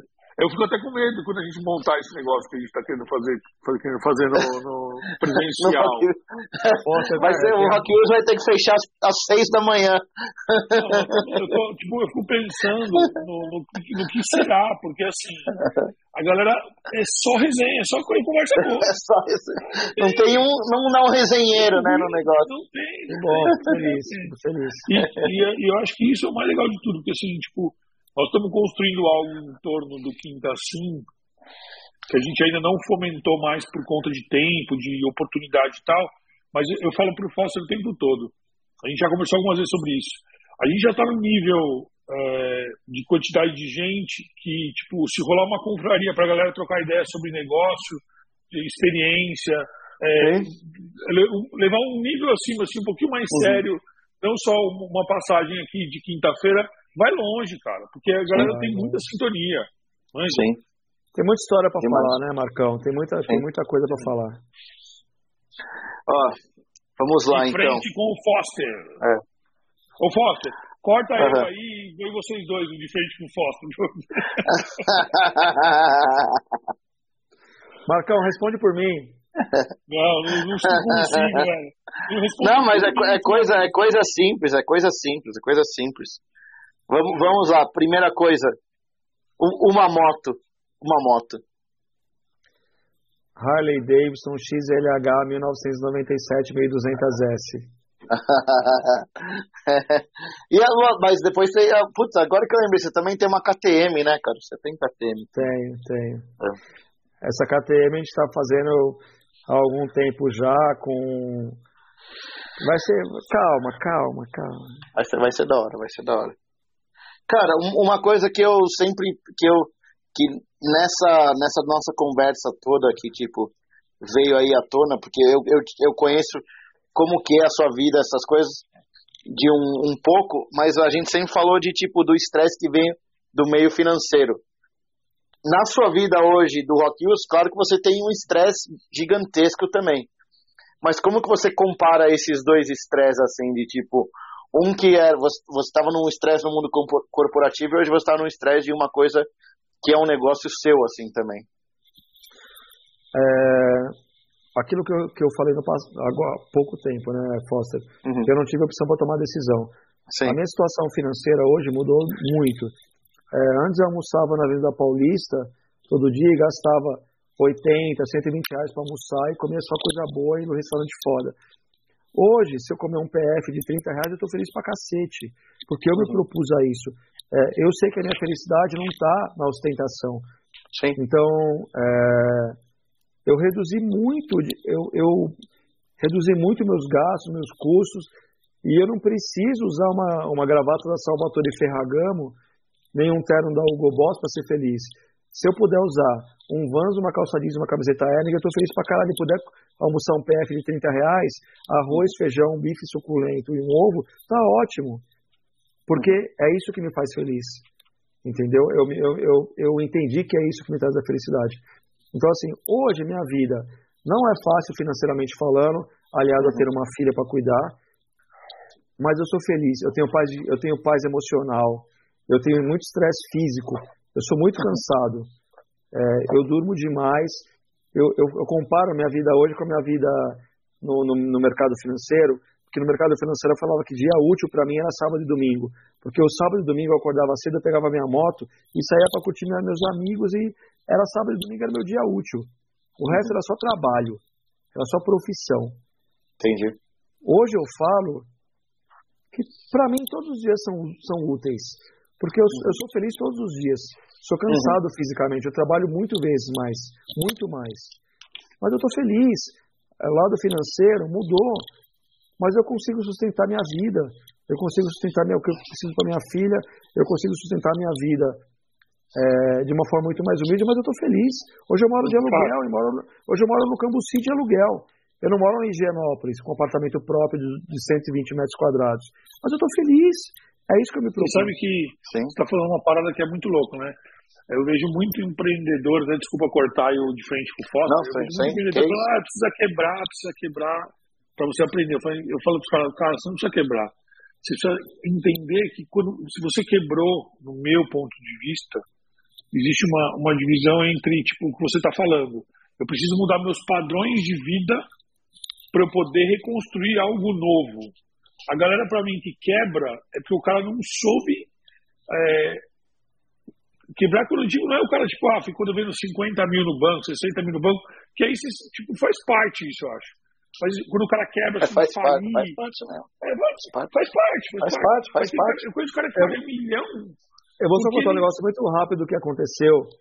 Eu tinha um cara que era meu assistente no banco, quando eu trabalhava no mercado financeiro, eu tinha um assistente gerente, né? Tinha um cara que era meu assistente. Uhum. E aí aconteceu tudo que aconteceu na minha vida, eu mudei. E eu tenho uma scooter hoje que eu faço corre do dia a dia, que é onde eu vou. O que eu consigo carregar com a scooter, eu, carrego, eu vou de scooter. E aí eu nunca vou esquecer. Eu parei no semáforo com a scooterzinha e essa scooter era toda fodida, porque um caminhão bateu na roda da frente. Ela capotou umas 20 vezes, a carenagem dela era toda destruída. E eu falei, foda-se, vai ser com ela mesmo. E eu faço os corre de que, coisa que eu consigo carregar na scooter com ela.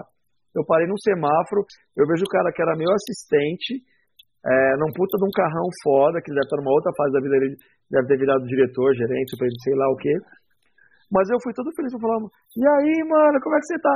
O cara olhou pra mim, acho que ele não me reconheceu, ele viu isso, ele levantou o vidro pra mim.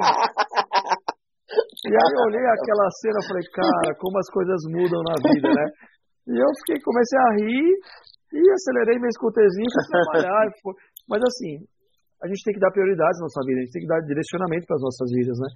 E às Sim. vezes, é, não é, eu, eu, lógico que eu quero ganhar dinheiro, é lógico que eu quero viajar para fora todo ano, é lógico que eu quero ter uma moto foda, é lógico que eu quero poder fazer uma shopper, e eu uhum. quero isso. Eu quero poder sair para jantar e gastar 300, 400, eu quero, mas a gente tem que se adaptar à nossa vida. Né? Hoje o que eu quero, eu falei pro pai da minha filha antes de conhecer ele, quando o dia que eu conheci, eu falei, ó, foda falar. Mas eu falei pra ele, não corta essa porra. Foda. Relaxa, relaxa, relaxa. Não, Pode falar, fala aí, fala aí. Eu falei para ele o seguinte, é, eu posso não, não conseguir, eu posso não conseguir dar um colégio, um colégio bilíngue para minha filha. Posso, não, mas assim, a minha vida eu vou dar para ela. E eu vou trabalhar Sim. em função dela, entendeu? Uhum. Mas a gente tem que se adaptar à nossa realidade. Não adianta, porque assim, é, se você não se adaptar à sua, sua realidade, você nunca vai ser feliz. Você uhum. sempre vai querer mais. Eu fui um cara assim. Para mim, eu queria um carro foda. Eu comprava esse carro foda, dava três vezes, eu falei, não quero mais esse, eu quero o outro. É. Eu não quero mais essa moto, eu quero... Nunca tava bom. Você comprou, né? Então, assim, conquistou, já era. Frase disso aqui. Aprenda a ser feliz com o que você tem. Cara, se você aprender a ser feliz com o que você tem, você tá feliz o resto da vida. Desculpa. Eu tenho um lema. Não, que isso, que isso. Eu tenho um lema muito parecido com você. Eu tenho na minha vida que eu vou fazer para minha filha o, o melhor que eu puder dentro das minhas condições. Sim. Seja ela qual for. É isso. Porque é, dar o a mais do que você pode pode ser bom para ela hoje e pode ser ruim para você amanhã. E não adianta também você se prejudicar a tua vida por conta de uma de uma de um de, um, de uma, coisa que uma meta que ah, muda. Não, muda, muda, ah, muda. Obviamente, eu falo assim, porra, ah, o colégio. Vai que eu já volto um é segundinho, vai que eu já volto. Continua aí, rapidinho. É pode continuar. É foda. consigo é. pagar? Não. Cara, eu não estudei inglês, eu fui estudar inglês de velho, depois que eu fui conseguir pagar. Então, é isso, eu penso muito nisso, sabe? Tipo, eu, também, eu vou dar as coisas, as condições para minha filha do, de, de, acordo com o que eu tenho Cabe. de melhor no momento. É isso, é isso, é isso. E que não prejudique. Porque senão, cara, que adianta? Tipo, ah, eu dou a vida para o meu filho, e de repente você começa a se prejudicar pessoalmente, na consequência você vai prejudicar ele de novo. Cara, eu tenho uma amiga que é psicóloga e ela falou assim, Lu, é, eu, eu atendo várias é, pessoas, é, jovens e crianças, que o maior problema psicológico delas não é a educação, não é o, o que elas não conquistaram, e sim a, a ausência do pai. Né? Então, sim. assim, a maior educação que a gente pode dar para nossa para nossa para nossa criança é estar presente o máximo que puder e educar o que a gente puder. Sim.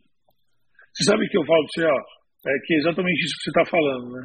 Que é a máxima condição que você puder e é o tempo, porque assim é, eu eu não tive meu pai 100% ausente, mas eu não tive meu pai presente porque do jeito que eu gostaria que ele fosse. Portanto, isso afastou a gente é normal. Ele está na vida dele, está na minha vida e está tudo certo. É, mas o que acontece é que assim, eu tenho prazer em levar e buscar minha filha na escola todos os dias, que meu pai nunca fez para mim. Azar dele, não meu. É isso, é isso. Eu, eu falo para minha menos, filha, eu encontro minha filha. Menos. Sim, eu encontro a minha filha é, e eu falo eu te amo para ela no mínimo de 5 em 5 minutos porque isso é uma coisa que eu não tive na infância e hoje eu respeito e entendo isso. E a preocupação da minha mãe era me educar, entendeu? Sim. A preocupação da minha mãe falou assim: quero ver suas notas, quero ver se você. E, e eu nunca usei droga é, por respeito a isso, entendeu? Porque minha mãe me educou muito bem. E eu fiz. É, eu estudei em colégio municipal e estadual. Só fui fazer um colégio particular na faculdade. Sim. Que era, entre aspas, não me ibero-americana não, não, não me entenda a mão, mas era uma meia boca, entendeu? É, e eu falo, se a minha filha tiver que fazer esse colégio municipal e estadual, que a gente esteja pré, próximo e, e, e, eduque de uma forma correta, entendeu? Graças a Deus hoje eu, eu, a gente consegue pagar um, uma, uma escolinha privada tal, mas é o que, tem tanta gente que mora em favela que tem seis filhos, os filhos estão bem. Sobrevive, geralmente é assim. É isso. Então, desculpa, gente, não tem nada a ver com moto. Não, com... que é isso. Mas, é, mas o, negócio, o negócio aqui é bate-papo. O negócio aqui é bate-papo. Cara, ó, outra, outra pergunta aqui, ó. Essa é rápida também. Qual que é uma viagem dos sonhos para você? Realizada ou não? Você pode falar a melhor que você já fez até agora e uma que você quer fazer. Cara, é, a que eu quero fazer, eu falei agora há pouco para você, antes do Marcão entrar. Uhum. É, eu, quero saber, vou contar, eu vou contar essa história. E a melhor viagem, eu não sou um cara muito viajado, né? Eu já fui uhum. algumas vezes para os Estados Unidos, conheço África, Cuba, conheço Putz, muito mais viajado que eu, você é louco? Não, não, não Só conheci Cuba, África. A, via, a melhor viagem da minha vida foi Cuba. Melhor viagem da minha vida. Uhum. Eu iria tranquilamente. É, eu falo que é um tapa de luva de, luva de pelica nas nossas, nossas, nas nossas caras, porque é, é um país sofrido, que tem uma política diferenciada, que depende do governo para sobreviver, e é um país que depende da, da do, do, turismo para sobreviver, porque boa parte do, do crescimento de, de Cuba é, é referente ao turismo. E, cara, eles são muito felizes, muito mais felizes que todos nós, que qualquer brasileiro, qualquer americano. Eles estão sempre com um sorriso na boca. É, é, é, um, é inacreditável. É se com o que tem. Cara, eles são felizes com o que tem. Eles abrem as portas para qualquer um.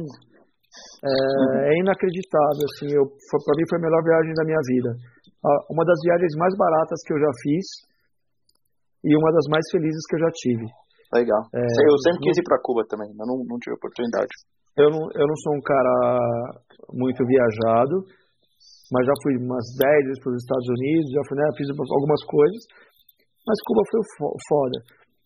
Legal. E a, eu, eu falo que Atacama é a viagem dos meus sonhos, porque eu, eu, eu comprei uma moto uma vez por, por ser filho único, por não ter problema de viajar sozinho, eu botei uma meta que eu queria fazer o Atacama sozinho. E aí eu comprei uma moto. Eu sempre fui apaixonado por coisa antiga.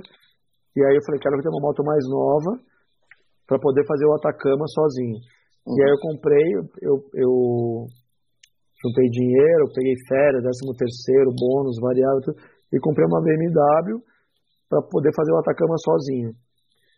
E eu comecei durante um, um mês, todo final de semana, eu ia viajar com essa moto em, em São Paulo, Ribeirão Preto, Campinas, para poder pegar a manhã da moto, para poder me uhum. planejar para essa viagem. Com menos de um mês, eu. eu a moto de motor. Não, cara, eu, eu, eu, eu fui para Ribeirão Preto, fui, fiz um bate-volta para Ribeirão Preto. Na volta, eu. A hora que eu cheguei na Marginal Tietê, eu vim pela Bandeirantes, na hora que eu entrei na Marginal Tietê, era um domingo, 5 horas da tarde, colou uns caras numa Hornet, dois caras, e começaram a falar, e eu achei que eram amigos meus. Quando eu vi o cara que estava na garupa, estava com uma arma apontada para minha barriga, aí, resumo da ópera, e pararam, pararam metade da Marginal Tietê, é, Quebraram duas costelas minhas, me roubaram tênis, moto, capacete, carteira, celular, me bateram. Ninguém fez nada, eu achei que ia morrer aquele dia, que o cara foi com o revólver na minha nuca apontado. E eu falei, cara, morri. Vou aparecer no Fantástico, um cara que foi roubado e mataram ele na Marginal Tietê. E aí eu botei, um, eu botei uma meta na minha vida que eu nunca mais ia ter moto nova, foda, moto moderna, porque não era isso, não era isso mas ao mesmo tempo eu não realizei meu sonho, que era ir fazer o Atacama sozinho. Então eu continuo com essa. Não, às vezes, agora não é nem mais fazer o Atacama sozinho, agora é fazer o Atacama. Eu quero fazer o Atacama, entendeu? É... Isso é uma viagem, é um, sonho para mim. Uhum. Caraca, Por conta legal. que aconteceu, né? Sim, sim, sim, sim. Cara, é 15 dias é um... só, velho. 15 dias 15 só. dias, 15 dias, 15 dias a gente consegue. Mata dá isso fazer, dá, Mata ó, dá pra fazer. De street dá pra você fazer tranquilo. Street você vai de dá boa. Pra fazer, dá pra fazer em 7 dias, se quiser. Tiver aqui, a fim, tipo, todo, não tem ah. tempo, quero fazer. 7 dias então, resolve. Agora eu quero Atacando registrar isso. Agora eu quero registrar isso. Vamos fazer? Eu, eu, eu, eu topo, eu, eu topo. Sete diazinhos assim, ó, papá. É. Dá pra fazer, dá pra fazer. Eu fiz, eu fiz, é. eu fiz 2010. Não, não. Marcão, eu não quero saber se você fez. Vamos fazer? Em quantos sete dias? 15. Bora. Bora, bora. Meu, meu sócio acabou de voltar, o Gustavo. É que assim... o Gustavo tava lá no Atacama, curtindo a vida, tudo de bom. fiquem registrados. Vamos fazer o Atacama nós três. Pode, pode combinar. É nós. Eu, eu, vou, falar, eu, vou, eu vou antecipar. Vou até deixar anotado aqui ó, no corte. Só pra vocês saberem, eu vou antecipar planos. Ninguém sabe ainda, então corte, corte, corte. Corte, corte. O ano que vem, em setembro, eu pretendo fazer ir pro Peru e voltar pelo norte do Chile. Poxa, é da hora também. Eu pretendo fazer, porque voltar pelo norte do Chile, você vai, consequentemente uhum. vai passar no Atacama. Mas eu Sim. quero fazer Peru, sair do Peru, descer, atravessar a fronteira Tá bom. Ah, então vamos fazer essa porra. Bora. Conta comigo, Ó, Marcão. Um, um sonho pro Rock Wheels. Um sonho pro Rock Wheels, assim. O que, que, você, que, que você vê? Ampliar. Prosperar e consolidar. Perfeito. Ó, outra, coisa aqui. Cara, é, você é um cara, um dos. Um dos. É, até esqueci a palavra aqui, mas um dos. Uma das pessoas que mais, que mais propagou a cultura, cultura custom no Brasil, assim. Como que você vê essa ascensão recente, assim, da porque teve uma ascensão mais recente ainda nesses últimos anos aí muito próximos da pandemia da cultura custom. Como, como que você vê, tipo, com vindo coisas como rodeio, BMS, eventos muito voltados para a costura custom. Como que você vê essa ascensão no geral assim? Cara, Foster, é... em eventos como BMS e Alec Friends, é... eu não tenho o que falar, eu sou fã, eu, eu quero estar. É... Quando eu falo assim, ah, eu vou estar ausente do bar se eu tiver que selecionar duas datas no ano, é BMS e Lucky Friends. Eu sou amigo do Flavinho, eu sou fã da humildade do Flavinho. O Flavinho, quem está mais próximo, sabe quem é o Flávio, e o cara tem uma Sim. humildade inacreditável. Demais, demais. É, então, assim, cara, eu só tenho que baixar a cabeça. Se os caras fizerem coisa melhor do que eu fiz, é, eu só tenho que baixar a cabeça e falar, cara, é foda. Eu sou fã. Eu já fechei o bar, eu já fechei o Rock Wheels e deixei de faturar para ir nesses eventos. E, e, e, eu, quando, eu, quando tem Lucky Friends e quando tem BMS, eu falo: vamos fechar o bar, estaremos saindo do Rock Wheels, tal horário, segunda parada no posto de gasolina tal, e vamos. Então, assim, é, para mim, é, Lucky Friends e BMS são os melhores eventos do Brasil da cena. Uhum. É, voltado um pouco mais à custom culture, a, a cultura custom no Brasil. No geral. No geral, é, eu acho que eu já fiz a minha parte. Eu acho que foi muito importante. É, mas eu acho que eu já fiz a minha parte. O que eu quero agora é prosperar o Rock Wheels. Uhum. Entendeu? Então, assim, eu vejo um monte de gente é, crescendo, mas é, é, o negócio ampliou de um jeito tão grande, cresceu de um jeito tão grande e ramificou de um jeito tão grande que eu não consigo mais acompanhar, entendeu? Uhum. Então, o que eu falo, deixe eles irem, eles não sabem quem são, o que é o Luciano, o que o Luciano fez, deixe eles caminharem. Eu já recebi um monte de crítica e de. E aí eu fico pensando, cara, esse cara não sabe quem eu, o que eu fiz. Sim. Uhum. Né? Mas é, para mim não importa. O que importa para mim é minha filha e o Rock Wills. Uhum. Entendeu? É, e aí eu quero estar no Lucky Friends, eu quero estar no, no BMS uhum. Como cliente. Sim. Eu quero estar lá para beber, para passear, para ver as uhum. bandas, como eu sempre fiz. Quando eu, vou, eu, eu fui para o BMS, e todas as vezes que eu fui para o BMS, todas as vezes que eu fui para o Lucky Friends, eu fui para ficar bêbado, para ser cliente, para dançar. É, para curtir, pra curtir, relaxar esquecer da vida naquele é momento. momento. Uhum. Talvez, especificamente esse ano, pela primeira vez, o Rock Wheels vai estar presente no Lucky Friends. Bem humilde. Spoiler, hein? Spoiler, hein? É... Spoiler, hein? Não, mas aí é, é mérito do Vitor, da Chaser. É, sim, sim. Eles conseguiram lá o stand. E aí ele falou, Lu, vamos estar presente comigo, porque o stand é legal, e eu não tenho. O Chaser faz anéis, joias, né? Então, uhum. são produtos. Não, o Vitor já participou do Quinta Sim também. O Vitor é. é a, a, a, lama aí do Quinta Sim já participou, é. a gente. Não tem erro, né, cara? cara... É assim, o, o Vitor tá lá no Rock Wheels, ele é a única empresa, a única marca que tá no Rock Wheels. Sim. E se ele tá lá, não é, é, não é porque não é ele me dá dinheiro. O Vitor não me dá dinheiro algum, a Chaser não me dá um real. Mas uhum. a Chaser tem conceito. A uhum. Chaser tem meu respeito. Então por isso que a Chaser está lá. Sim. Entendeu? O Vitor sabe o que eu estou falando. Então, é, é isso. Eu, eu uhum. matéria de Lucky Friends e matéria de BMS, baixo minha cabeça, ajoelho e respeito. É, e fica convite para o Marcão que não foi no rodeio ainda, tem que ir. Marcão. Não fui em nenhum evento, é. eu não vou. É. Sabe o que acontece? eu chego nesses lugares, eu me sinto, eu me sinto excluído, entendeu? Eu sou, não, você na a Forride tem a Forride tem Fat Boy agora, tem tudo. Ô, ô, ô, Luciano, vou te falar. O Marcão eu conheço ele faz um tempinho andando nas motos. O Marcão é Big Trail raiz, né? Você precisa ver a primeira vez que ele que eu vi ele sentado numa Fat Boy, cara. Sabe quando a pessoa se sentia em casa, assim? Tipo, a pessoa se sentia em casa, você via a felicidade vou... dele, assim, amanhã, no rosto, pilotando, cara. Amanhã, eu vou pilotar, eu vou pilotar ela. Mas eu não tô brincando, você não ficou com a felicidade no rosto, cara. Marcão, deixa eu te falar uma coisa. É, existe, existe uma diferença entre o, o Custom, o Big Trail e o Speed. É, na Lucky Friends, a exemplo disso, vai um monte de espideiro. E entre, é, não me entendam mal os espideiros, pelo amor de Deus, hum. mas assim, entre o, o custo e o espideiro tem o Big Trail, né? É, vai na Lucky Friends, vai no BMS, você vai ser muito bem, muito bem recebido e vai ser muito bem, e vai ser feliz. Porque o evento oh, é fantástico. Eu vou falar, eu vou falar para você assim, quando você falou de, de o, o, o, que é sua vida, que é o, você, o que o que usa a sua vida, você entende isso. Eu, eu lá nos anos, quando eu comecei a andar de moto efetivamente também para trabalhar, meu sonho era ter uma garagem cheia de moto, de todos os tipos.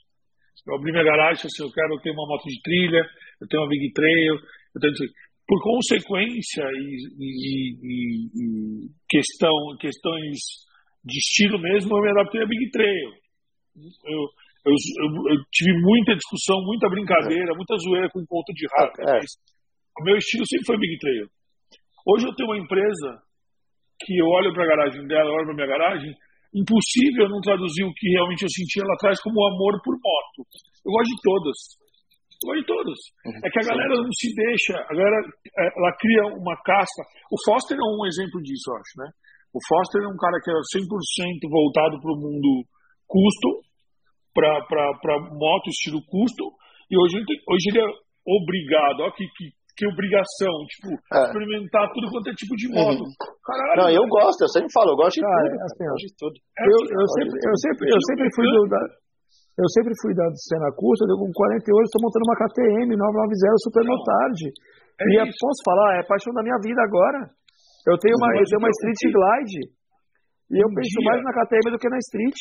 Então, um dia a galera vai entender que assim, eu tinha um mecânico lá atrás. Moto é moto, moto é moto, foda-se. Ele falou assim, ó, cara, moto é duas rodas, não importa cilindrada, não importa não importa uhum. nada.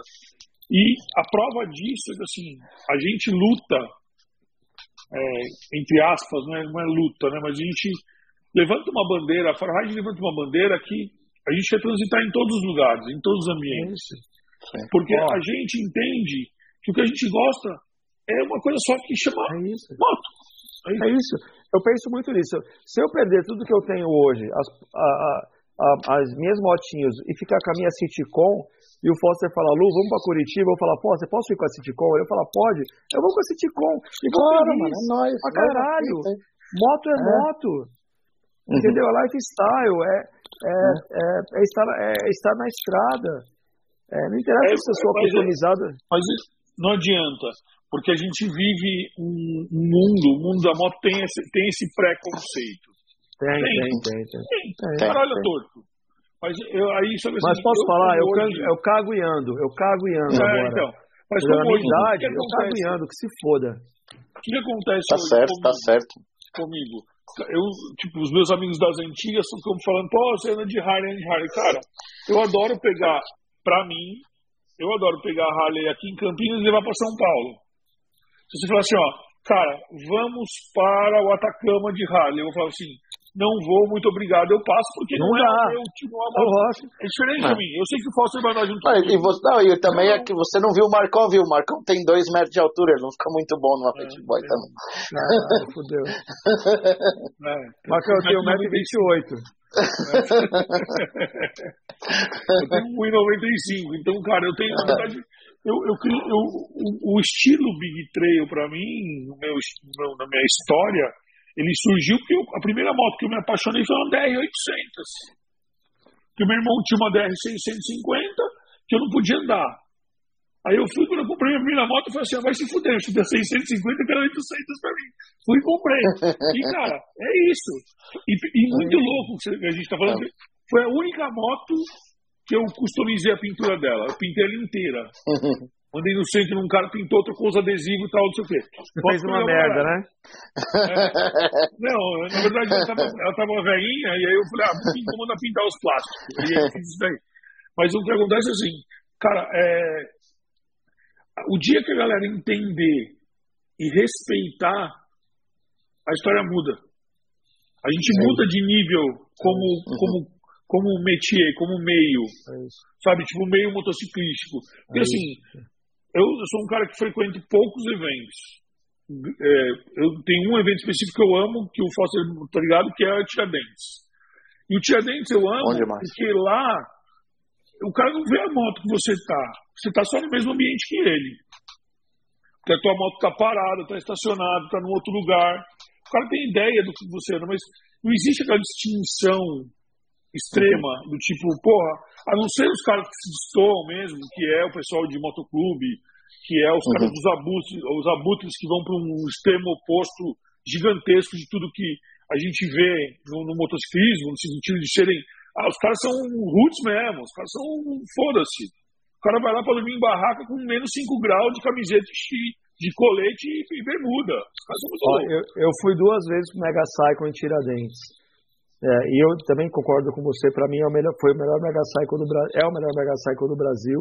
Há muitos anos eu não vou, há uns sete anos eu não vou, mas assim, eu, eu já fui em alguns Mega Cycles e o Tiradentes foi o melhor que eu já fui toda a minha vida. Por quê? Porque lá é lifestyle. Você pode andar de moto sem capacete, tá todo mundo lá para curtir o lifestyle de moto, independente de qual é a sua moto. Uhum, é, mas quando, é, quando era Mega Cycle, é, eu falo, eu falo com.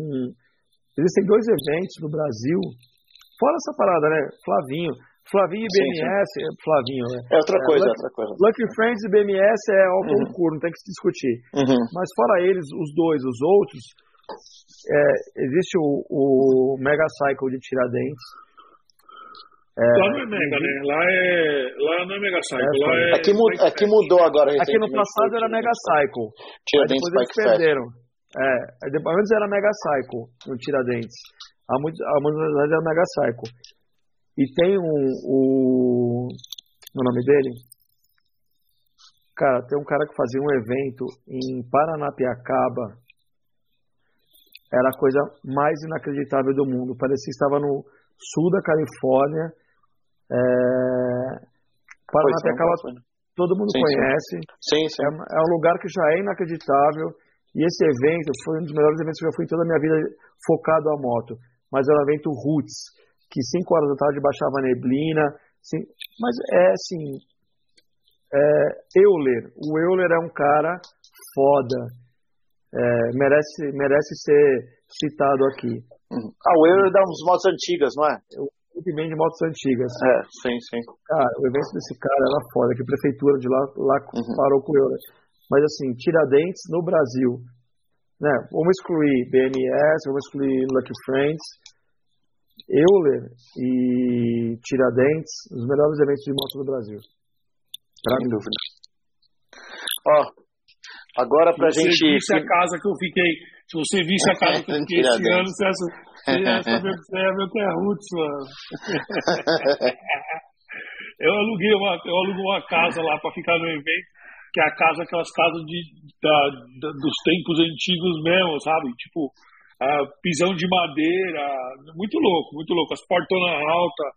Aluga a casa, nossa, animal, velho. Fala aí, alguém só, o Foster só viu o filme. Eu só vi as fotos porque eu não, não pude que caiu no mesmo fim de semana do. Os caras fizeram, o pessoal do Festival Duas Horas fez no mesmo fim de semana um Festival Duas Horas. Daí me ferrou a vida. É fogo. Boa. Ó, mas ó, pra, pra finalizar aqui, essa daqui é pra finalizar. Cara, aqui, qual que é uma, uma história marcante sua que você tem do Rock Wheels? Se você pensa Rock Wheels, essa fora, fora do fora do emblema ao contrário, qual que é a próxima história marcante que, tipo, vem na cabeça, assim, de Rock Wheels, se você tem que falar Rock Wheels, isso vem na minha cabeça. Foster, é... o evento mais marcante que eu tive no Rock Wheels, infelizmente, foi essa, por esse problema que eu tive, né? Uhum. Com, com dois motoclubes, que são, são marcantes de uma forma ruim. Cara, mas o Rock Wheels. É... Mas o, e o melhor evento positivo que você lembra assim do Rock Wheels? Cara, tem tanto evento foda. Não precisa nem ser evento, alguma história de alguma pessoa que te contou alguma coisa que tipo. Você já fez o aniversário da marcado. lá, mano? Já fiz, já fiz, já fiz. Ah. Com o bar fechado, mas já fiz. Não, é isso mesmo, com o bar fechado. Cara, posso falar? É, eu chorão do caralho, filho da puta, né, mano? Mas assim. É... Só o layout, só o layout, imagina só. Eu, eu tenho, eu tenho, um, eu tenho um, uma mania que quando eu fecho o bar e vou para casa, aí eu faço um resumo, né? Eu faço um balancete do meu dia. Uhum. E, e, e, no balancete do meu dia, quando não teve nenhum estresse, quando não teve muito cliente que foi embora sem pagar, quando teve briga, quando não faltou cerveja, quando o cliente não reclamou que a cerveja estava quente. Eu falo, obrigado, Deus. O dia hoje foi fantástico. É, então, para mim, cara. Show. Não, é isso mesmo. Isso, não tem, não tem, não tem erro. Todo dia isso dia. Aí. Todo dia a dia, cara. É, é isso. Não, não podia ter falado melhor. É isso. Show de bola. ah, que isso, que isso, cara, que isso. Cara, ó, vou, vou te falar, foi, foi realmente um, um prazer aqui trocar essa ideia com você. Eu sei que o, o, Marcão, o Marcão que eu conheço pessoalmente, ele é um cara que gosta muito de moto e etc. Mas não tinha, eu não sei, eu acho que você não tinha todo esse conhecimento de cultura custom que você recebeu hoje também, né, Marcão? De tipo. Então eu acho que essa, essas mais. trocas de ideias, de, de interações no Quinta Assim, eu acho que é sensacional isso. Cara, você pega alguém que nem o Luciano, sou... que é totalmente envolvido. Eu sou um cara que, assim, eu gosto muito de, é, como que eu falei, eu, assim, o, que meu, o que eu conheço de customização é o que eu assisto nos programas americanos que aparecem na nossa televisão. Eu também acho, eu acho que eu acho do caralho, porque eu acho que é uma é, eu fiz uma, uma reforma grande uma vez, não foi uma customização, foi uma reforma também de um Passat 77 que eu tinha, que ele tinha Eu tive um 77, eu tive meu primeiro carro um Passat 77. É, ele foi roubado, esse carro, e ficou cinco anos no, na, no Paraguai. Quando ele voltou, ele voltou customizado. Então, eu fiz a descustomização do carro. Você contou essa pra mim também. Legal, né? mano. É, foi assim, tipo, um funileiro rebel que não tinha dinheiro, aquelas coisas todas. Eu paguei 700 reais no carro, gastei 3 mil para levantar o carro. Os meus amigos que me ajudaram. Foda-se. Eu, eu transformei o carro num pointer, velho. Ele era um 7 virou um pointer. E, e eu, e quando eu, como eu passei por essa experiência, e, e eu, eu, acho que customizar não é brincadeira. Porque se você se você está afim de customizar, ou você tem muita paciência e muito para muito tempo, porque para fazer direito tem que consumir, né? Tempo e dinheiro. E quando você vê os caras fazendo algo, coisas de alto nível, tipo, sei lá, eu acompanho aqui os caras desses programas de televisão aí que tem uh, desde o, uh, as brincadeiras do tipo Fuse, aí tem aquele outro velho que morreu lá, que era mó classicão, velho de barba também, tinha um filho que também assistia.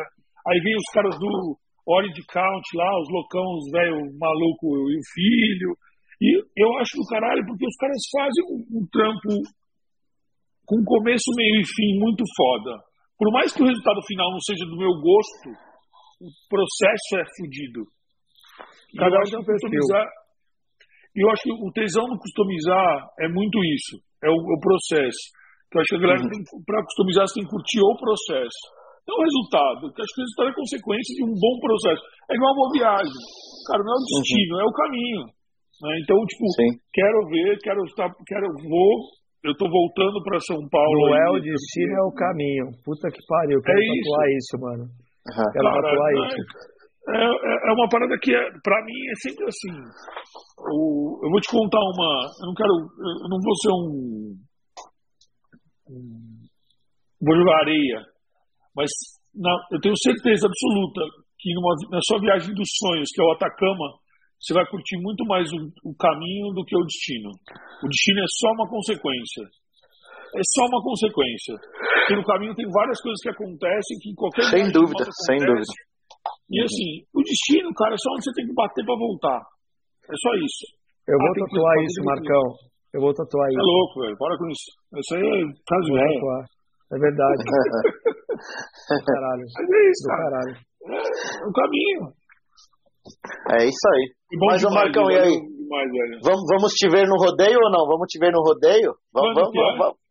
É em outubro. Eu mandei até lá no nosso grupinho, no meu grupo que eu tenho, eu, você e Gustavo. Eu mandei até lá. 8 e 9. 8 e 9, 8 e 9, 8 e 9, 8 e 9 de outubro. Velho, 8 e 9 de outubro. 8 e 9 de outubro. Vai lá, eu é. quero Olha tomar uma cerveja com você, Marcão. Não, onde vai ser? Sorocaba, pertinho de nós aí, do Lá lado, do seu lado aí. Lá de casa, mano. Do lado dessa casa aí. 8 e 9 ah, de sábado e domingo. Vou colocar é, até na agenda é. aqui, ó. É, já coloca aí. Cara, duas horas e meia de podcast, ninguém vai escutar essa porra. Cara, Vamos dar todo mundo tomar no cu agora, ninguém mais tá ouvindo. que a galera tem que entender. Que a galera, assim, ó, a gente, na real, vou falar pra você, Luciano, a gente faz essa parada pra gente, tá ligado? É, foi trocar ideia. Vai ver, e vai curtir, não vai curtir. Aí eu ia falar. Eu tô se fudendo, não é pra nós, Ó, parada. cara, é, Foster e Marcão, obrigado. Abri meu coração pra caralho aqui hoje, chorei pra caralho. Não, Então, bom assim, demais, cara. Se, se não for pra nenhum canal, foda-se. Obrigado. Show de bola. Não, Obrigado você aí pela troca. é troca de ideia. uma parada que é pra construir novas amizades, novos ciclos, coisas que vão, vão. Isso aqui é só uma semente de algo que a gente pode construir muito maior. Ah. Que a gente nem sabe o que é, mas que eu tô ligado que vai rolar. Eu sinto que vai rolar, tá ligado? Eu sinto que esse quinta assim vai ser um bagulho que vai ser muito mais louco do que a gente imagina. Vai sair Caralho. disso aqui. Do caralho. A gente tá fazendo que vai sair disso aqui. Vai, pra onde a gente vai, a gente faz ideia. Mas a gente já botou na cabeça que vai sair daqui, velho. Vai sair. Sim. Porque Parabéns, as pessoas que estão vindo são pessoas que não estão aqui por estarem aqui ou por, tipo, ah, vou quebrar um galho com... porque os caras são brother. Porque esses Uhum. caras que fazem isso não estão aqui. Sim. E vai ser um papo que não vai ser É. legal. Quem tá aqui é quem tá afim mesmo de estar com nós. Tá, tipo, conhecer gente nova, falar com gente nova, é isso. Show, Bora. obrigado. É isso aí. Obrigado a você. Show de bola. Vou conhecer Valeu. Valeu mesmo pela troca de ideia aí. Até a próxima. Valeu. Deus. galera. Valeu. É isso todo. Todo mundo aí. Tchau. Demorou.